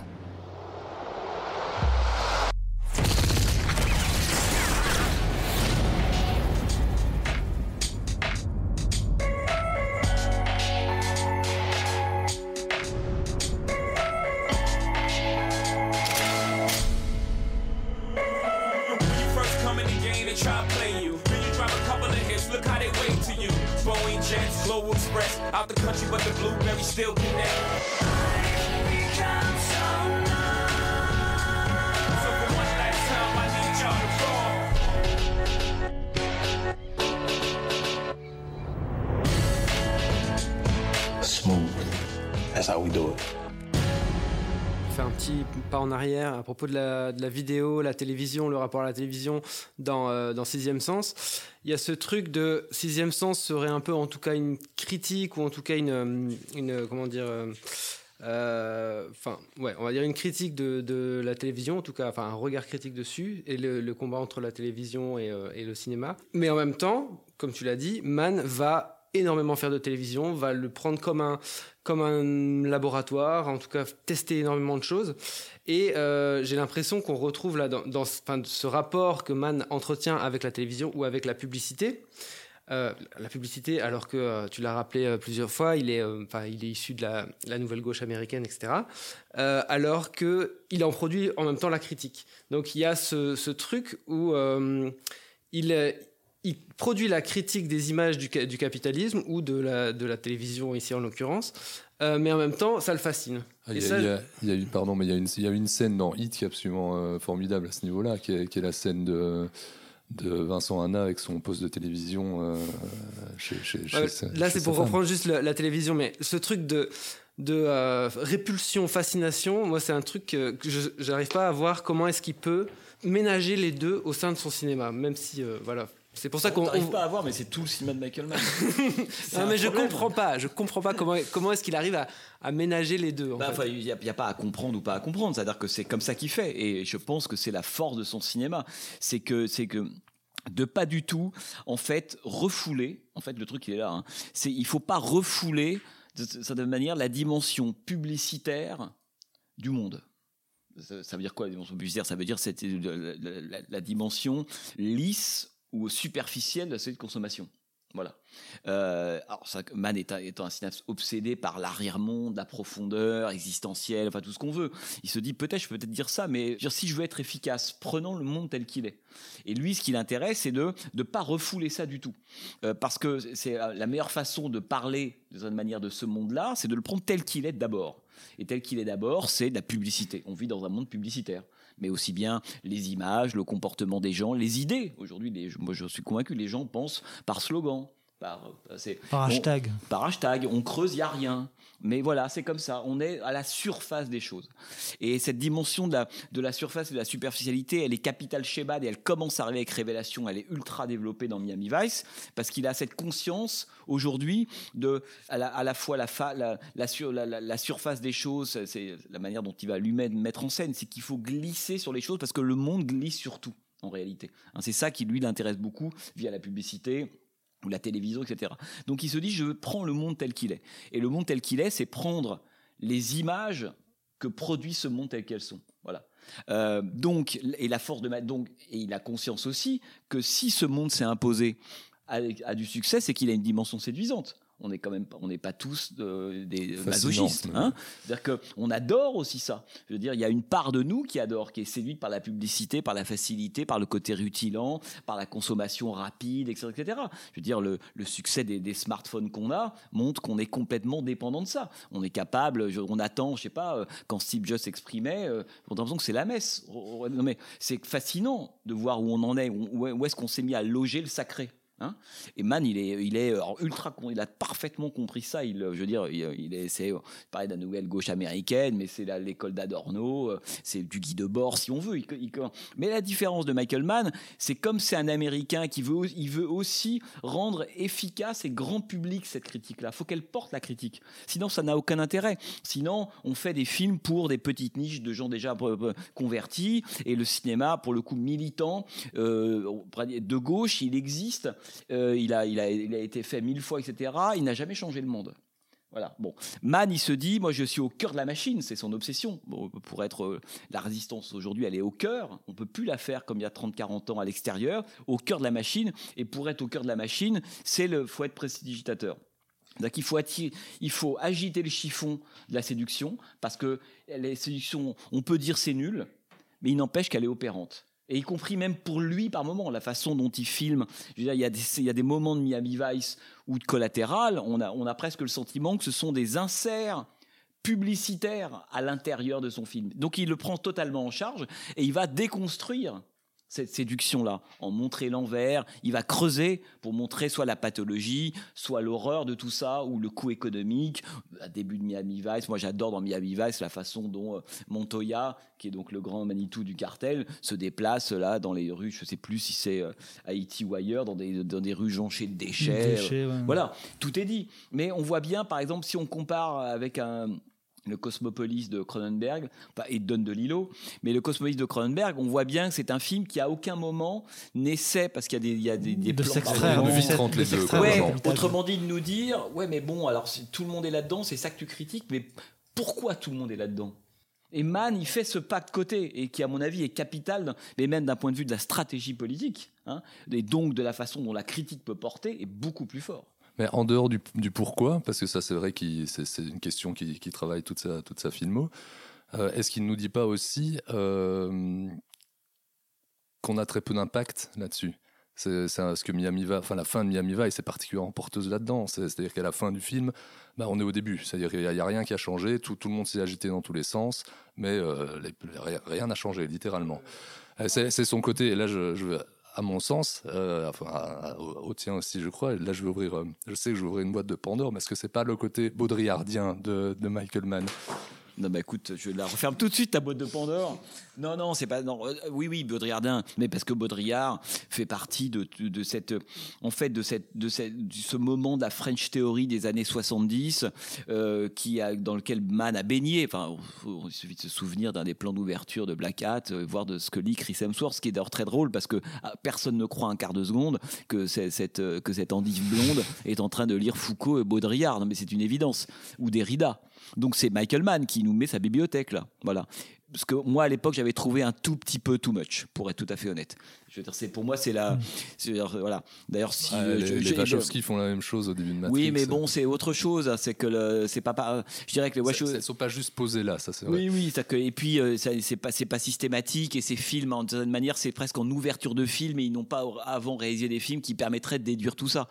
Euh, là, Michael Mann, il y a une sorte, c'est même pas un coming out, c'est, c'est une façon de nous dire quelque chose qu'en réalité on savait déjà. Bon, et ça lui a fait plaisir sans doute de nous montrer un bout de sa bibliothèque. Euh, Il manque Karl Marx, il manque deux trois trucs, mais bon, euh, mais ça c'est un jour, un jour je, je me permettrai de lui dire, qu'est-ce qui lui a pris, Hein, pourquoi ça Euh, Parce qu'encore une fois, il y a une telle, pourquoi je dis ça Parce que il y a une telle déconnexion malgré tout de crédibilité entre l'acteur, l'homme qu'on est en train de voir dans la cellule et ses lectures. C'est ça qui fait étrange, qui, est- qui a produit l'étrangeté. C'est pas le fait que quelqu'un lise Foucault Baudrillard, c'est que ce soit ce type-là, Chris- que ce soit Thor, Chris Hemsworth, qui Ouais, lise scénaristiquement, il y a, d'autres choses qui sont un peu étranges, Oui, comme, bien comme sûr, le fait sûr. que ce, ce gars-là, qui est un, qui est un, un- un réchappé de la, la- la- d'un- d'un prisonnier euh, qu'on a sorti, que le FBI a sorti pour venir les aider, se retrouve un moment avec un machine gun en main à, à aider euh, le FBI. Ça, Oui, à oui. aucun moment, c'est Ouais, c'est ouais. plausible. Non, mais ça, on s'en fout. Bah, On s'en fout complètement, mais je veux dire.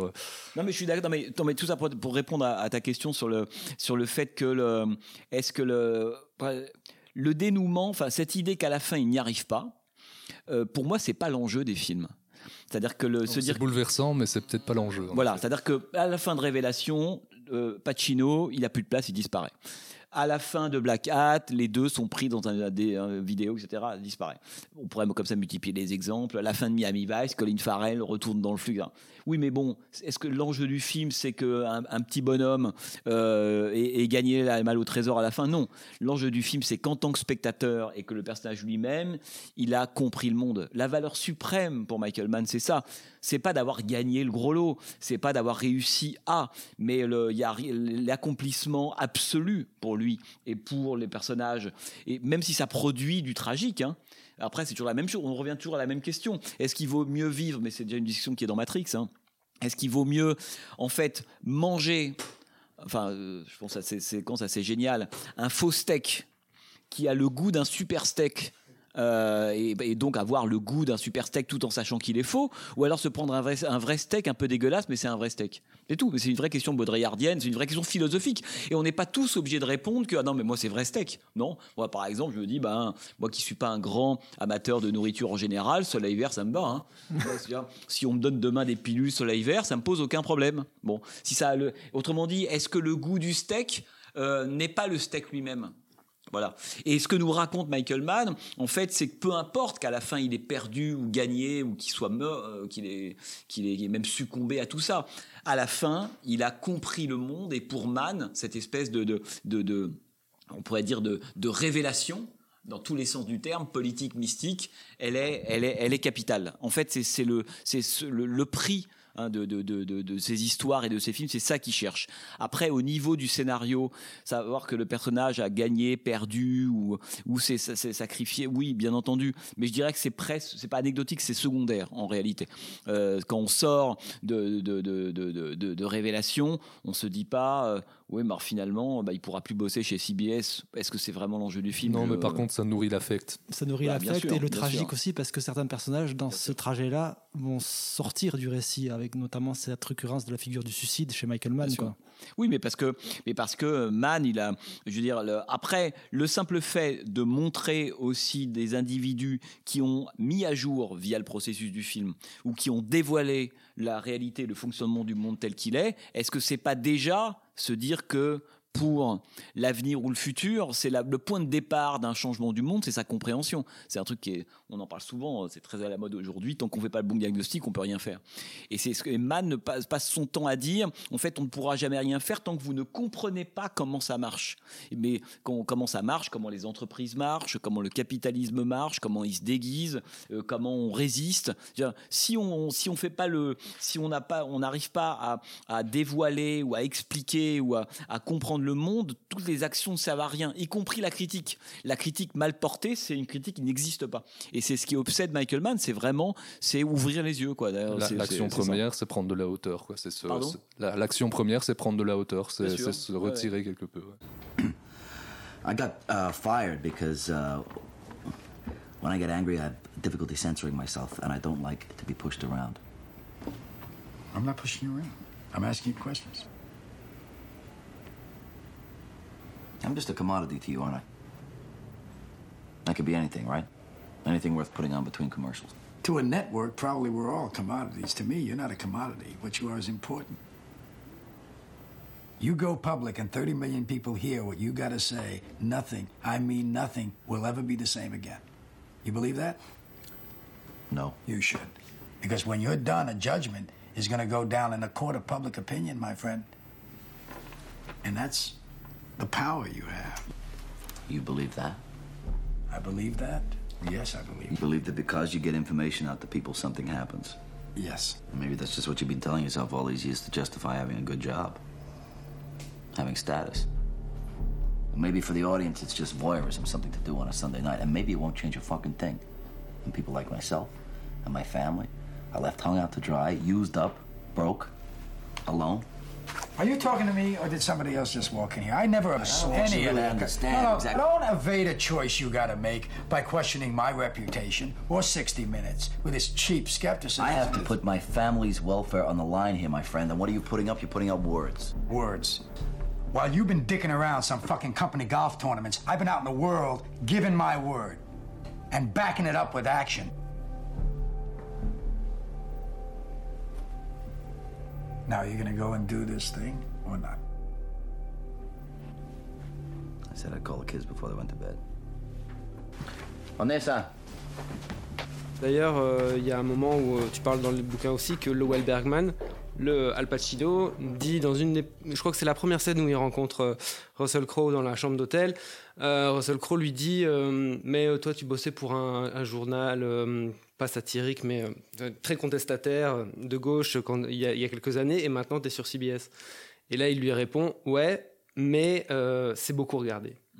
Donc, euh, en fait, est-ce que la position de Mann au sein des studios, c'est, pas aussi celle qui, la même euh, critique quelque part qui, qui propose par rapport au monde contemporain, c'est-à-dire euh, d'être un maverick en fait, de d'être dans la machine, la comprendre et pouvoir du coup faire cette, sa critique qui va toucher au maximum de personnes. Oui, bien sûr, mais je, mais je pense que le mais comme toujours, le Mann est, est diffracté dans tous ses personnages. C'est-à-dire que la somme de tous les personnages de Mann égale Michael Mann. C'est pour ça que aller voir Michael Mann lui poser des questions, etc. Mais il suffit, encore une fois, il suffit de regarder les films.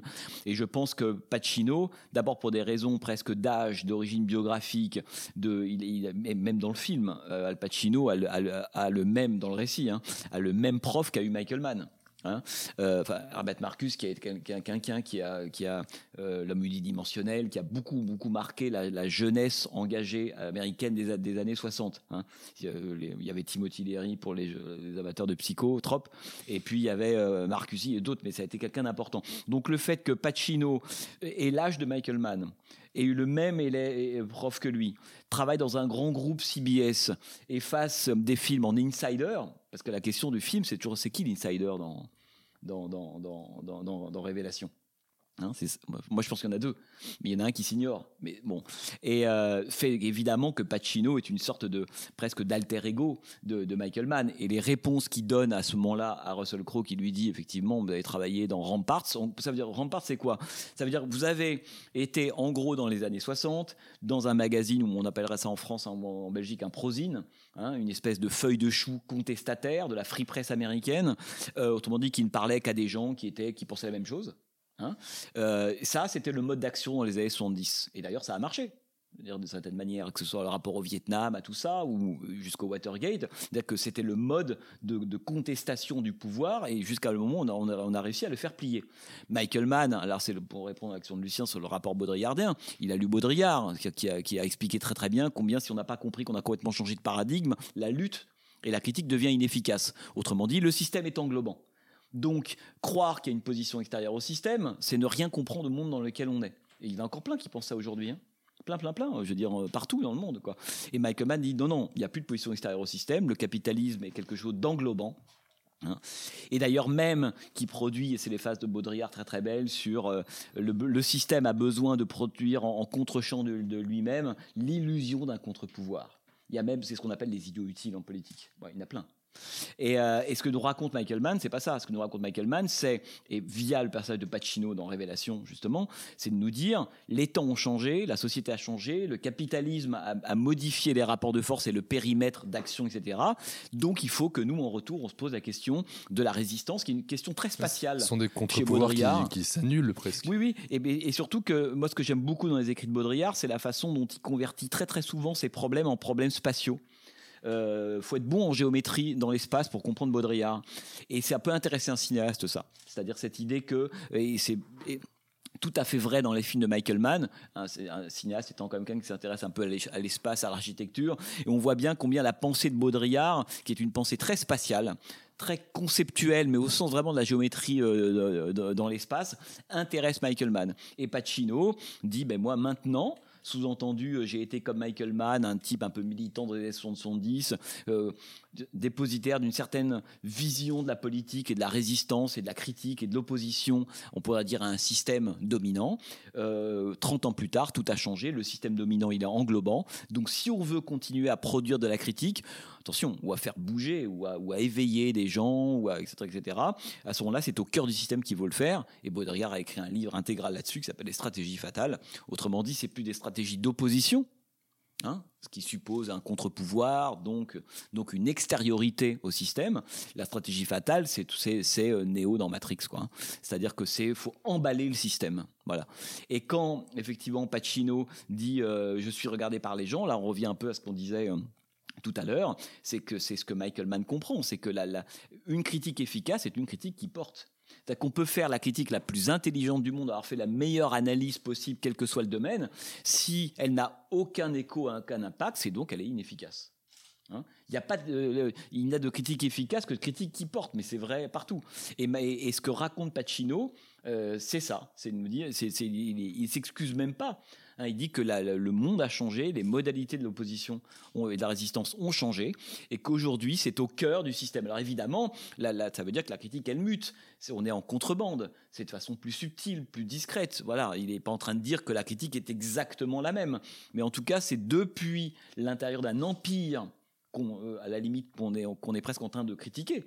Empire d'ailleurs financier, médiatique ou cinématographique. Universal, euh, MGM, Fox. euh, son patron l'insulte entre guillemets d'anarchiste à un moment. Oui, bien sûr. Et parce qu'en plus, c'est des gens de la même génération, entre parenthèses, et qui sont passés par les mêmes histoires politiques, et, et, et, euh, mais euh, ils sont passés par les histoires politiques, mais ils n'ont pas évolué de la même manière. Et libre à chacun d'évoluer d'une façon ou d'une autre. Enfin, là, Ma- Mann est aussi un cinéaste qui est euh, contemporain des renoncements, de beaucoup des renoncements des gens de sa génération dans les années 80-90. Enfin, nous, on dit souvent en France, regardez, les 68 arts sont, les, sont ceux qui ont voté pour Emmanuel Macron, ce qui est vrai. C'est fou quand on y pense un quart de seconde. Donc euh, les, les années 60-70 contestataires, cette espèce d'ADN politique au- euh, qui, qui est celui de, Michael Mann, tout le monde n'a pas évolué de la même manière aux États-Unis ou dans le monde, etc. Et Michael Mann est resté, de ce point de vue-là, dans le fond, plutôt un radical, hein, un vrai marxiste. C'est quelqu'un qui, euh, euh, qui continue évidemment à tra- travailler à l'intérieur d'un- gros système. Il fait des films avec qui, coûtent et qui sont quand même des- des gros budgets, mais le fond de, tout ce, fi- de tous ces films est un fond marxiste. Moi, encore une fois, je- j'invite les auditeurs à revoir Collatéral dans cette optique-là. C'est une vraie leçon d'économie politique et de rapport de force dans les sociétés. C'est ça. C'est vous regardez collatéral, euh, c'est pas uniquement l'histoire d'un taxi, d'un tueur de taxi qui euh, signe un contrat avec un tueur à gages dans cette virée nocturne qu'on connaît. Non, non, il y a, y déjà euh, ça dans le solitaire. Oui, bien sûr, mais, mais, mais parce que c'est la conviction de, de- Michael Mann dès le départ. Mais encore une fois, c'est quelque chose de, euh, dont l'origine est, marxiste. C'est-à-dire que je vois qu'ici, il y a quelque part le Capital de Marx, euh, qui doit être lu régulièrement, etc.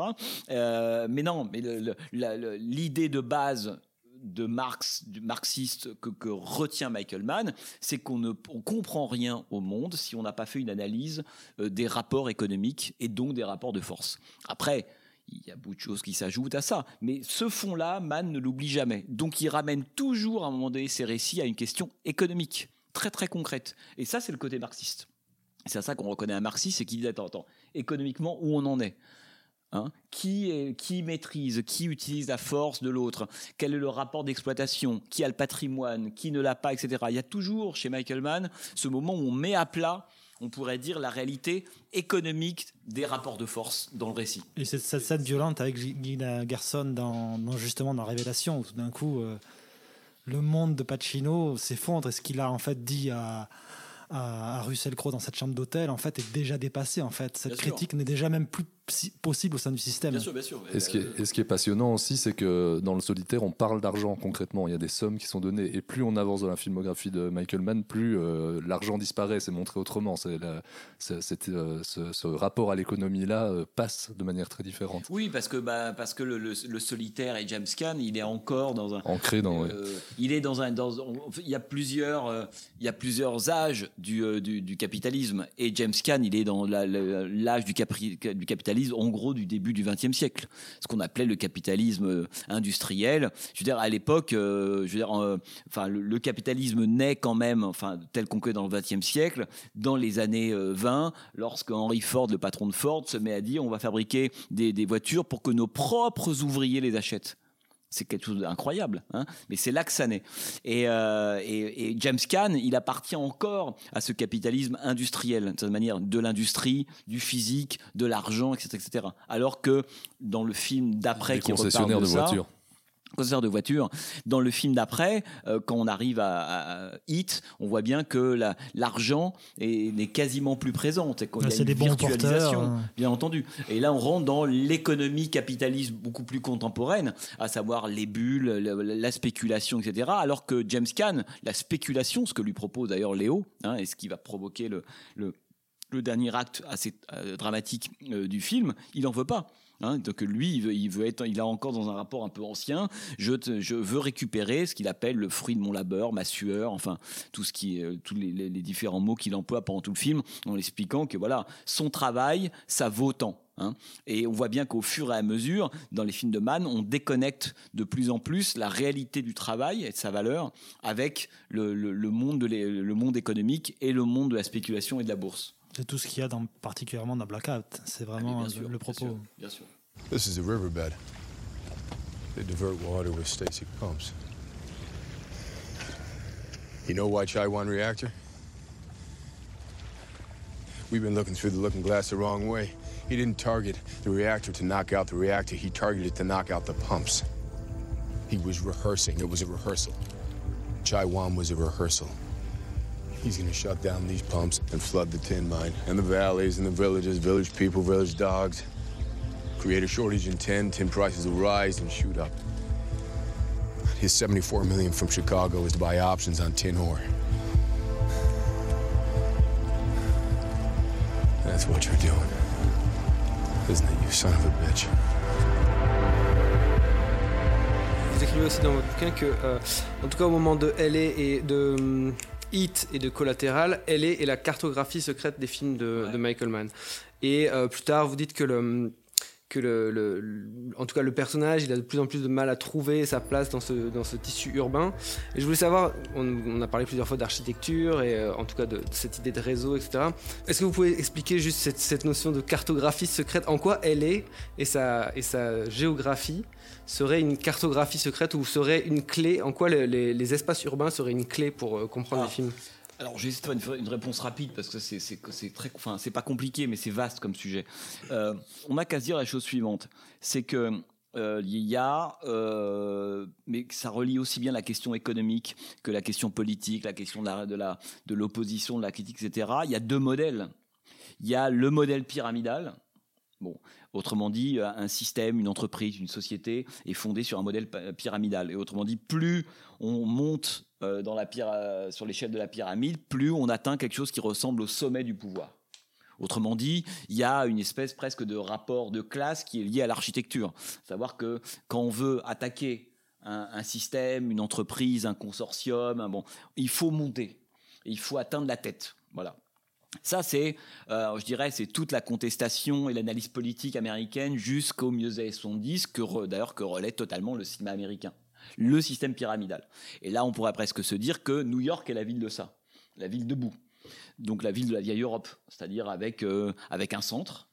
Hein, à New York, il y a un centre, et puis peu à peu, plus on s'éloigne, plus on va vers quelque chose qui s'appelle la périphérie, et plus on monte dans les tours euh, jusqu'à Trump Tower, etc. On atteint, on atteint le tas qu'il y a, y a une équivalence entre le pouvoir et le sommet.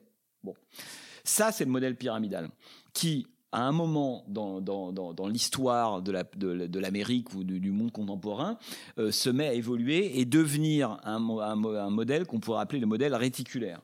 C'est-à-dire que le réseau remplace la pyramide.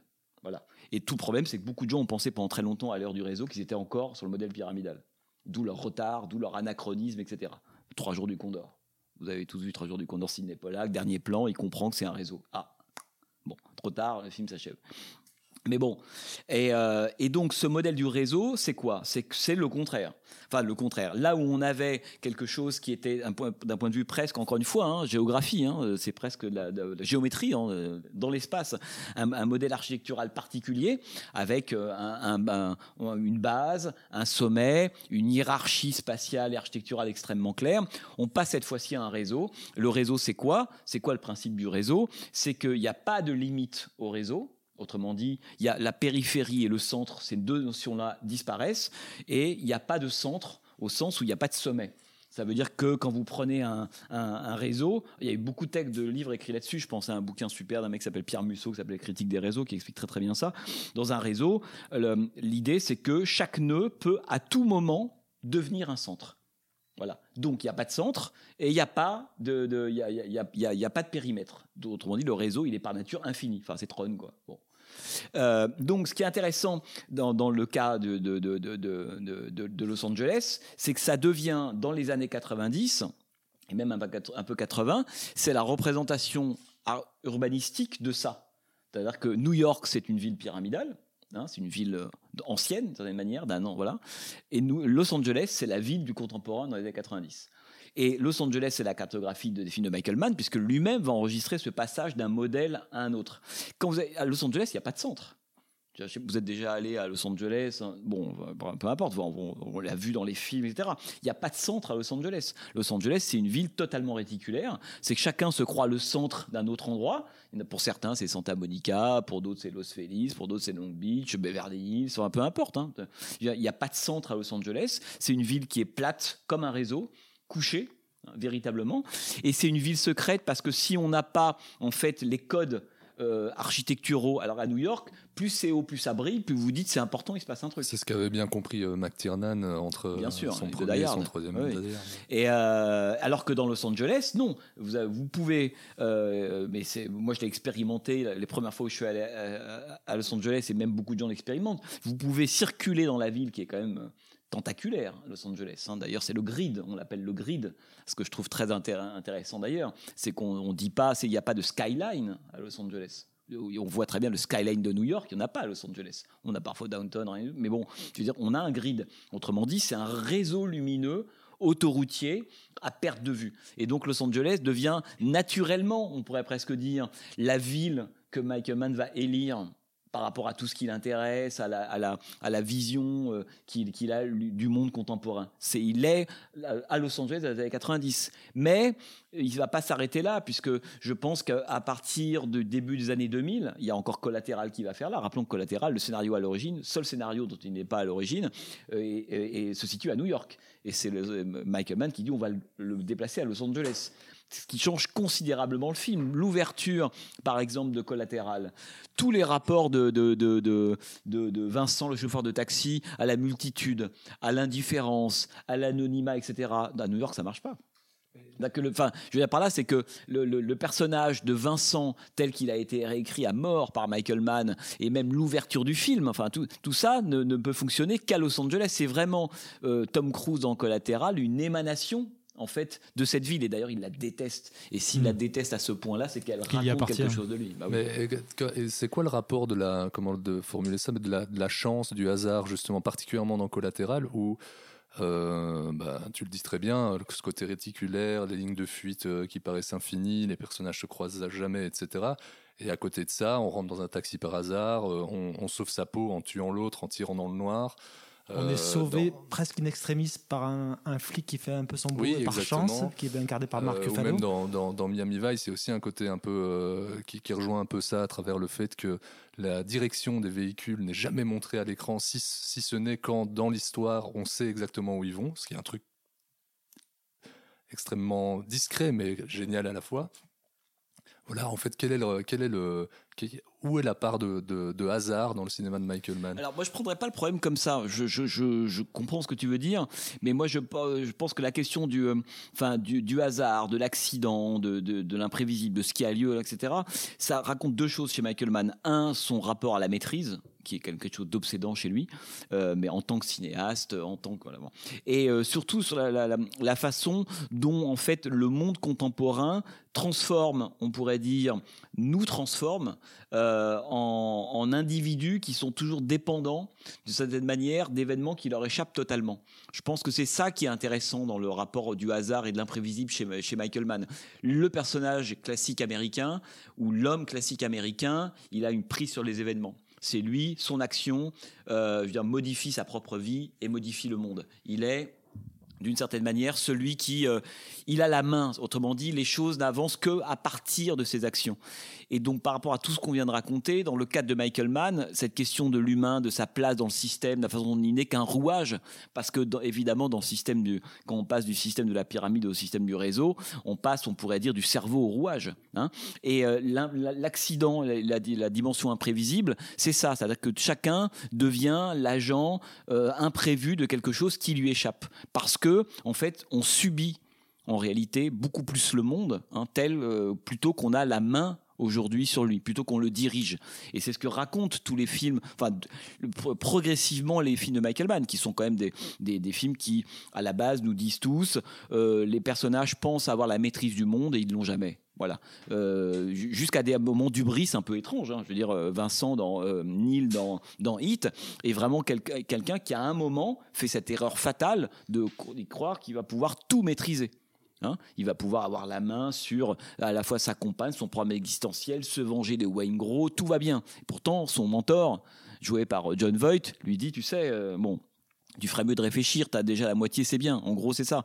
Mais lui, il a ce moment, il est pris par le fantasme, mais un peu comme l'est aussi, euh, d'une certaine manière, euh, euh, James Caan dans, Le Solitaire. hein. cette idée que tu vas pouvoir tout maîtriser. Et en fait, on est dans un monde où on maîtrise strictement, euh, strictement plus rien. Jusqu'à, le sobriquet qu'utilise, moi, que j'aime beaucoup, Hathaway, enfin, dans, dans, Black Hat, quand il dit je suis le Ghost Man. Mm. C'est pas rien, hein. c'est pas, c'est pas, euh, c'est pas euh, Casper le fantôme dont il parle. hein. c'est qu'il est en train de nous dire, ben voilà, aujourd'hui, on est des fantômes. Est-ce qu'on peut reconquérir notre humanité Ça veut dire aussi l'affect chez Michael Mann. Chez Michael Mann, l'affect c'est quelque chose d'extrêmement important. Enfin, c'est ce qui signale l'humanité ou pas. Je veux dire, soit on est du côté de, de la perte d'affect, donc c'est Vincent, euh, c'est le FBI, le collatéral. Public Enemy, collatéral, etc. Ou alors on est du côté de l'affirmation de l'affect, mais le problème de l'affirmation de l'affect, qui suppose une forme d'indépendance, euh, d'énergie, etc., n'est ne- n'est pas compatible avec le monde aujourd'hui euh, tel qu'il est. Et justement, ce rapport à, l'espace euh, que- que- qu'entretient Mann, à ton avis, quelle place il aurait eu s'il aurait pu euh, concrétiser un projet de western qu'il a eu? Justement, cette disparition de, cette architecture moderne qui est aussi au cœur de ses films. D'autant qu'on on connaît et on voit euh, à tout instant, on pourrait presque dire, sans vouloir faire des, comparaisons hâtives, mais que quand on voit Pat Garrett et Billy le Kid, qu'on voit un film de Michael Mann avant l'heure, euh, donc on, on connaît aussi son. Enfin, évidemment, on pense à Hawks, on pense à Ford, donc on connaît toutes ces influences-là. Enfin voilà, je me, je me rejoins à la question de, de, de Manu. Mais euh, oui, oui, bien sûr. Mais encore une fois, Mann, c'est pas quelqu'un qui est arrivé comme ça avec Ciné-Hilo dans le cinéma américain. Il a parfaitement, il s'inscrit dans une histoire, voilà, qu'il a choisi lui, hein, mais qui est réelle. Peckinpah, c'est c'est une évidence absolue. Pas de Garrett à la Horde sauvage. Enfin, mais c'est pas que ça. C'est pas uniquement une affaire de citation parce que c'est jamais très intéressant. Dire tiens, j'aime tel film, je l'ai vu. Regardez, je le cite, on s'en fout. Ce qui est intéressant, c'est que Mann, il- en fait, il s'inscrit dans une histoire de cinéastes qui ont été touchés ou qui ont réfléchi à des problèmes similaires aux siens dans d'autres conditions à d'autres époques. C'est ça l'histoire du cinéma de Mann.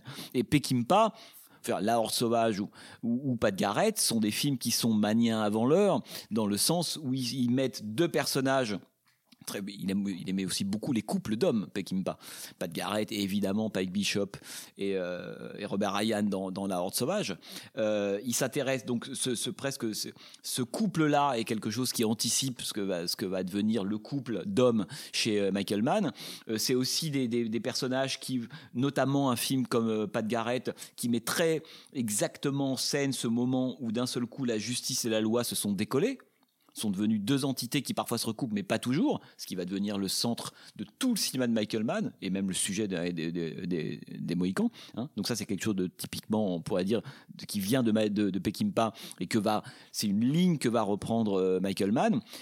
Peckinpah, c'est aussi quelqu'un qui s'est installé toujours, mais c'est un peu comme dans l'Ouest de Léon, qui s'est toujours installé à des moments de, de changement. C'est-à-dire un monde est en train de disparaître, un autre est en train d'apparaître. Ça, c'est l'endroit où se placent les films de Mann et parfois de, Viscon, de, Peckinpah, et, puis d'autres, hein, de Visconti, etc., etc. Mais c'est des cinéastes de l'entre-deux. Et euh, Mann se situe toujours aussi dans cet entre-deux-là. Il nous montre toujours quelque chose en train de disparaître, dont on se rend compte que c'est en, en réalité, c'est désuet c'est obsolète. Et quelque chose d'autre dont il, sent, il essaie de, de, de, choper le contenu, la forme, le fonctionnement, etc., qui est en train d'apparaître. Et cette, cette position euh, d'anachronique, parce que Peckinpah était aussi vraiment un cinéaste obsédé par la question de la, du dépassement, de l'anachronique, du retard, etc., etc., est quelque chose que reprend totalement euh, Michael Mann. Pas de la Horde sauvage, c'est un film qui se passe au moment du capitalisme naissant. Hein. On est au début des années 2010, fin de la frontière, les voitures, les sulfateuses arrivent, et l'agence Pinkerton, je ne sais pas si vous avez un peu en tête le Horde sauvage, j'espère que oui, c'est quand même un film de chevet. L'agence Pinkerton dans la Horde sauvage, c'est ça. C'est d'un seul coup l'intérêt économique, presque les proto-sociétés capitalistes qui se mettent à utiliser en réalité la loi à leur service, exactement comme dans les Mohicans, exactement comme dans Ali, comme dans tous les films de Michael Mann, hein, qui racontent ce moment où la loi a été adossée à un intérêt capitaliste et dont il a cherché l'archéologie dans les Mohicans. Sur ce point-là exactement, euh, on sait que tu, travailles euh, en parallèle, euh, que bientôt sortira un film sur Michael Cimino qu'on a super envie de voir. Est-ce qu'il n'y a pas un rapport entre Mann et Cimino sur ce point-là, sur, euh, sur, le, sur le rapport à la, à la loi, aux institutions, au pouvoir en place euh, Je pense surtout euh, à, à, la porte du paradis. Oui. Non, mais bien sûr que c'est des cinéastes qui. Il y, a un cousinage évident entre Mann et, et Cimino. Après, la comparaison est, toujours est complexe parce que on peut dire oui, il y a une mélancolie qui traverse les deux. Il y a un rapport compliqué au temps. Voilà. Ou plutôt à l'époque. Euh, Chimino, euh, voilà, quand il, quand il tourne Le Canardeur euh, en 74, on voit déjà que c'est un, un cinéaste qui est pas complètement de son temps, quoi. Que le, aller chercher Eastwood à un moment où, où, où il vient d'être traité de fasciste par Pauline Kael deux ans auparavant, euh, il est personne non grata auprès des gens de Nouvelle Hollywood, c'est bizarre. Euh, de prendre des anciens de la guerre de Corée en, en costard noir, enfin, qu'en fait, Le Canardeur est vraiment un film, mais volontairement anachronique, hein, qui se sert des voitures comme des chevaux, qui va aller redécouvrir l'espace américain. Enfin, il y a quelque chose d'anachronique dans le canardeur et qui a, qui a été intéressé aussi beaucoup Chimino. Hein. Enfin, ouverture de la porte du paradis, Christopherson, il rentre dans le film comment? Il rentre en retard. Et il le quitte comment? En retard. Si ce n'est qu'il est tellement vieux que maintenant c'est fini, il ne reste plus qu'à être immobile et à pleurer sur le bateau. Donc ça, c'est son côté très Fitzgeraldien, quoi. Mais, euh, mais voilà, donc je pense qu'il y a évidemment des rapports entre Mann et Chimino, si ce n'est que ce qui a obsédé, euh, on pourrait dire Chimino, c'était la question de l'Amérique alors que ce qui obsède Mann, c'est la question du contemporain. Ce qui fait que Mann n'a aucun problème à quitter le territoire américain à un moment pour aller explorer cette question-là, d'où l'Asie dans les années 2000. Chimino, pas du tout. Chimino, son truc, c'est l'Amérique, c'est être américain, l'idée américaine, le peuple américain, le fantasme de l'Amérique, Stanley White, l'un du dragon, quoi. Et quand, oui, quand il quitte le, le continent américain, c'est pour, mieux en parler vu de loin. hein. Oui, oui, oui. Et d'ailleurs, et d'ailleurs, enfin, euh, tu fais référence aux Siciliens. Euh, au Sicilien, mais aussi à certaines scènes de l'année du dragon, justement. Oui, bien sûr. Mais, euh, mais, on voit, mais on, on voit bien que, et en fait, il est moins à l'aise. C'est-à-dire que quand il va, faire, il va tourner Sicilien, il rentre dans l'image d'Épinal qu'il a en l'occurrence de la Sicile, puisque Cimino détestait le film de Francesco Rosi, Salvatore Giuliano, que moi je trouve extraordinaire, parce que ça correspondait pas à son image de ce qu'est la Sicile. Quoi. Et y a, voilà, on est, un, on est un peu dans un chromo par moment dans, dans le sicilien. Le territoire de Cimino, c'est le territoire américain, point barre. Alors que le. Parce que c'était un cinéaste qui, à mon avis, qui était plus. euh, qui a, dont la, la- la question. Enfin. Euh, la, question de l'analyse politique, je pense, l'intéressait moins. En fait, le, personnage, euh, il y a qu'à voir Voyage au bout de l'enfer, c'est, euh, il a toujours dit, la guerre du Vietnam, c'est c'est pas le sujet du film, etc. Ce qui compte, c'est la catastrophe qui touche une communauté. Cette communauté-là qui m'intéresse. Et cette catastrophe aurait pu s'appeler la guerre du Vietnam, un tremblement de terre, peu importe. Comment est-ce qu'on se reconstruit après ça? Mann, pas du tout. C'est quand même, euh, Mann, c'est vraiment un cinéaste politique, ça, qui est toujours intéressé par l'analyse politique. Et donc, comme évidemment il s'intéresse à ça, il a conscience que la frontière américaine, même si l'Amérique euh, soft power, modèle, etc., et à, partir de la fin des années 90, début 2000, euh, cette question-là, elle, s'est un peu déplacée. Et que c'est pour ça que moi j'aime beaucoup en fait, la, façon dont, euh, en fait, je pense que pour Michael Mann, les, États-Unis euh, vont devenir un peu l'ancien monde. En réalité, et je trouve que quand on regarde ces derniers films, notamment Black Hat, le passage par les États-Unis euh, dans, Black Hat, c'est quoi? C'est un essai de modèle, c'est un modèle miteux, un modèle miteux. Voilà. Euh, donc, euh, Mann est en train de comprendre ça. C'est que le, contemporain est en train de quitter le territoire américain. Et donc, lui, il va le quitter aussi. Et dans Black Hat, il a déjà fait. Tant qu'on est sur cette question, alors euh, si euh, pour Michael Mann le contemporain euh, maintenant il est en Asie, est-ce que euh, selon toi si Michael Mann c'était le parfait cinéaste, c'est celui dont tu vas montrer les films pour parler des années 90, des années 2000 à, euh, aux générations futures. Là aujourd'hui, est-ce qu'il y a un, deux, trois cinéastes, sans doute peut-être asiatiques, qui te semblent en tout cas documenter vraiment les années 2010 Ouais, et en tout cas d'être vraiment pleinement en phase avec leur époque, peut-être même être en avance.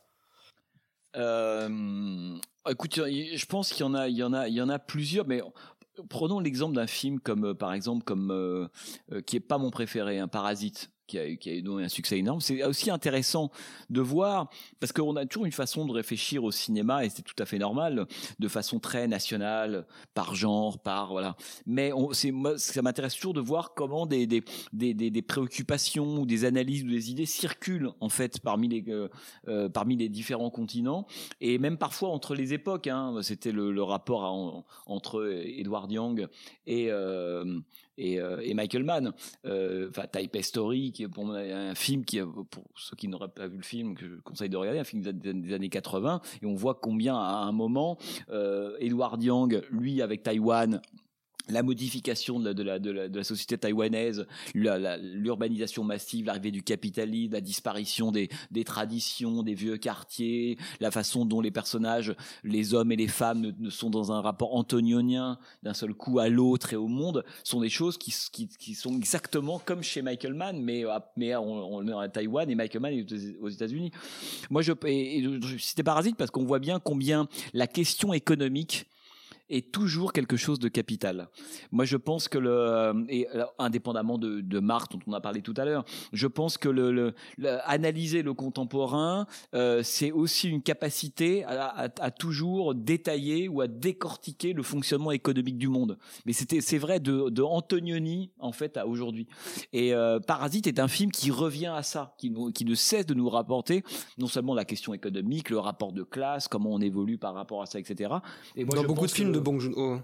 Pardon Dans beaucoup de films de Oui, Bong Joon-ho, on trouve cette question. Le cinéma asiatique et, et- qui a subi une espèce de transformation extrêmement rapide et brutale de ça, euh, de la même mani- enfin, ça c'est quelque chose qui l'obsède naturellement beaucoup plus, me semble-t-il, que le cinéma français, bon ça évidemment, ou que le cinéma américain même euh, contemporain. Le cinéma américain, je le trouve, on, on parlait euh, il y a pas longtemps là de Nomadland, etc. En fait, il fait un, il fait du, il fait un espèce de constat un peu ronronnant qui est toujours le même, la grosse entreprise contre la petite entreprise. C'est, des, des, à mon avis, des visions et des, des combats et des schémas un peu datés hein, de, de, ce point de vue-là. Un film comme Nomadland, pour moi, est un film qui est vraiment en retard sur l'époque si on compare ça au film de, Michael Mann. Et donc, bon, moi, le cinéaste asiatique dont je dirais qu'il est le plus en phase avec ça, mais c'est un peu comme la rétrocession a obsédé les cinéastes de Hong Kong à la fin des années 80. Moi qui étais un, grand amateur de polar hongkongais à la fin des années 80, début 90, des films de Choi Hart, de Ringo Lam, de, de Kong, enfin ces gens-là, ce n'était que leur, c'était leur obsession, c'était vraiment ça. Et, euh, et le cinéaste asiatique aujourd'hui, moi je dirais que c'est Jason Ke. Moi, je pense que c'est celui qui se pose en permanence la question de la, de la, des répercussions, parce qu'en fait c'est ça qui est intéressant. On n'est pas en train, c'est pas des, des documentaires de, de, de- de militants, sont pas des films à thèse, mais qu'il pose sans cesse les répercussions en fait de, des changements économiques, urbanistiques, etc. sur des communautés ou des individus en particulier. Et euh, Ke, ce qui fait que par moment il peut passer par le film de genre et euh, il comprend ça d'une certaine manière. Encore une fois, il faut que la critique elle porte, etc. Mais le film de genre n'est jamais comme chez Mann que le cheval de Troie pour parler d'un problème de chômage, le barrage, une délocalisation, enfin voilà la, déshumanisation que produit la société contemporaine. Et je pense que si je devais en choisir un de, et, euh, enfin Mountain May Depart, qui est un de mes, films euh, préférés, avec des personnages qui ne réagissent pas tous de la même manière, parce que ce qui est aussi intéressant, euh, mais aussi bien chez Jason que que chez des cinéastes comme Michael Mann, ou pour revenir à un cinéaste dont on parlait tout à l'heure, un film comme dans, dans de John Carpenter, c'est que une fois qu'on a fait la même analyse, en fait, tout le monde ne, se positionne pas ou ne rentre pas dans le même camp une fois qu'on a fait cette même analyse. Je pense à dans The Live, c'est le moment où certains du camp des SDF, eh ben, ont préféré collaborer avec l'ennemi. Ils ont une coupe de champagne dans la main, ils sont en costard. D'accord, c'est extraterrestre, mais c'est la belle vie. Et est-ce qu'on, peut leur en vouloir? Non. Et donc je trouve ça intéressant parce que Jason Ke lui aussi il prend en charge les, en fait les, la diversité. C'est pour ça que c'est le contraire du manichéisme. Enfin, pour moi, un grand film politique est un film qui d'abord s'attaque euh, d'abord à la, complexité d'un sujet et surtout à la euh, qui respecte les, euh, je dirais les, les, les, impulsions renoiriennes des individus. Hein, cette fameuse phrase, euh, voilà, d'Octave dans la règle du jeu. Ce qui est terrible dans ce monde, c'est que chacun a ses raisons. Donc c'est de là qu'il faut partir. Donc et, je trouve que Jason Ke est pour moi le cinéaste euh, asiatique. Hein, c'est la question que, que, tu posais, le plus en prise avec ça. Je pense que si euh, si si dans 20 ans on a envie de comprendre, ça sera Jason Ke. Ok, super. Eh ben, euh, je pense qu'on va conclure ici. Euh, merci beaucoup, euh, messieurs. Merci Lucien. Merci Manu. Et merci, un énorme merci à Jean-Baptiste à d'être tous les trois. C'était un plaisir de parler avec vous de, Michael d'être venu euh, derrière nos humbles micros. Merci à Benjamin, merci à Radio Rectangle. Et euh, ben, le livre, bien sûr, Mirage du contemporain, Michael Mann, Mirage du contemporain, chez Flammarion, dans toutes les bonnes librairies. Euh, et merci à Flammarion, Béatrice Mocard, d'avoir pu organiser cette rencontre. C'était un grand plaisir. Merci beaucoup, chers auditeurs, de nous avoir écoutés. Ciao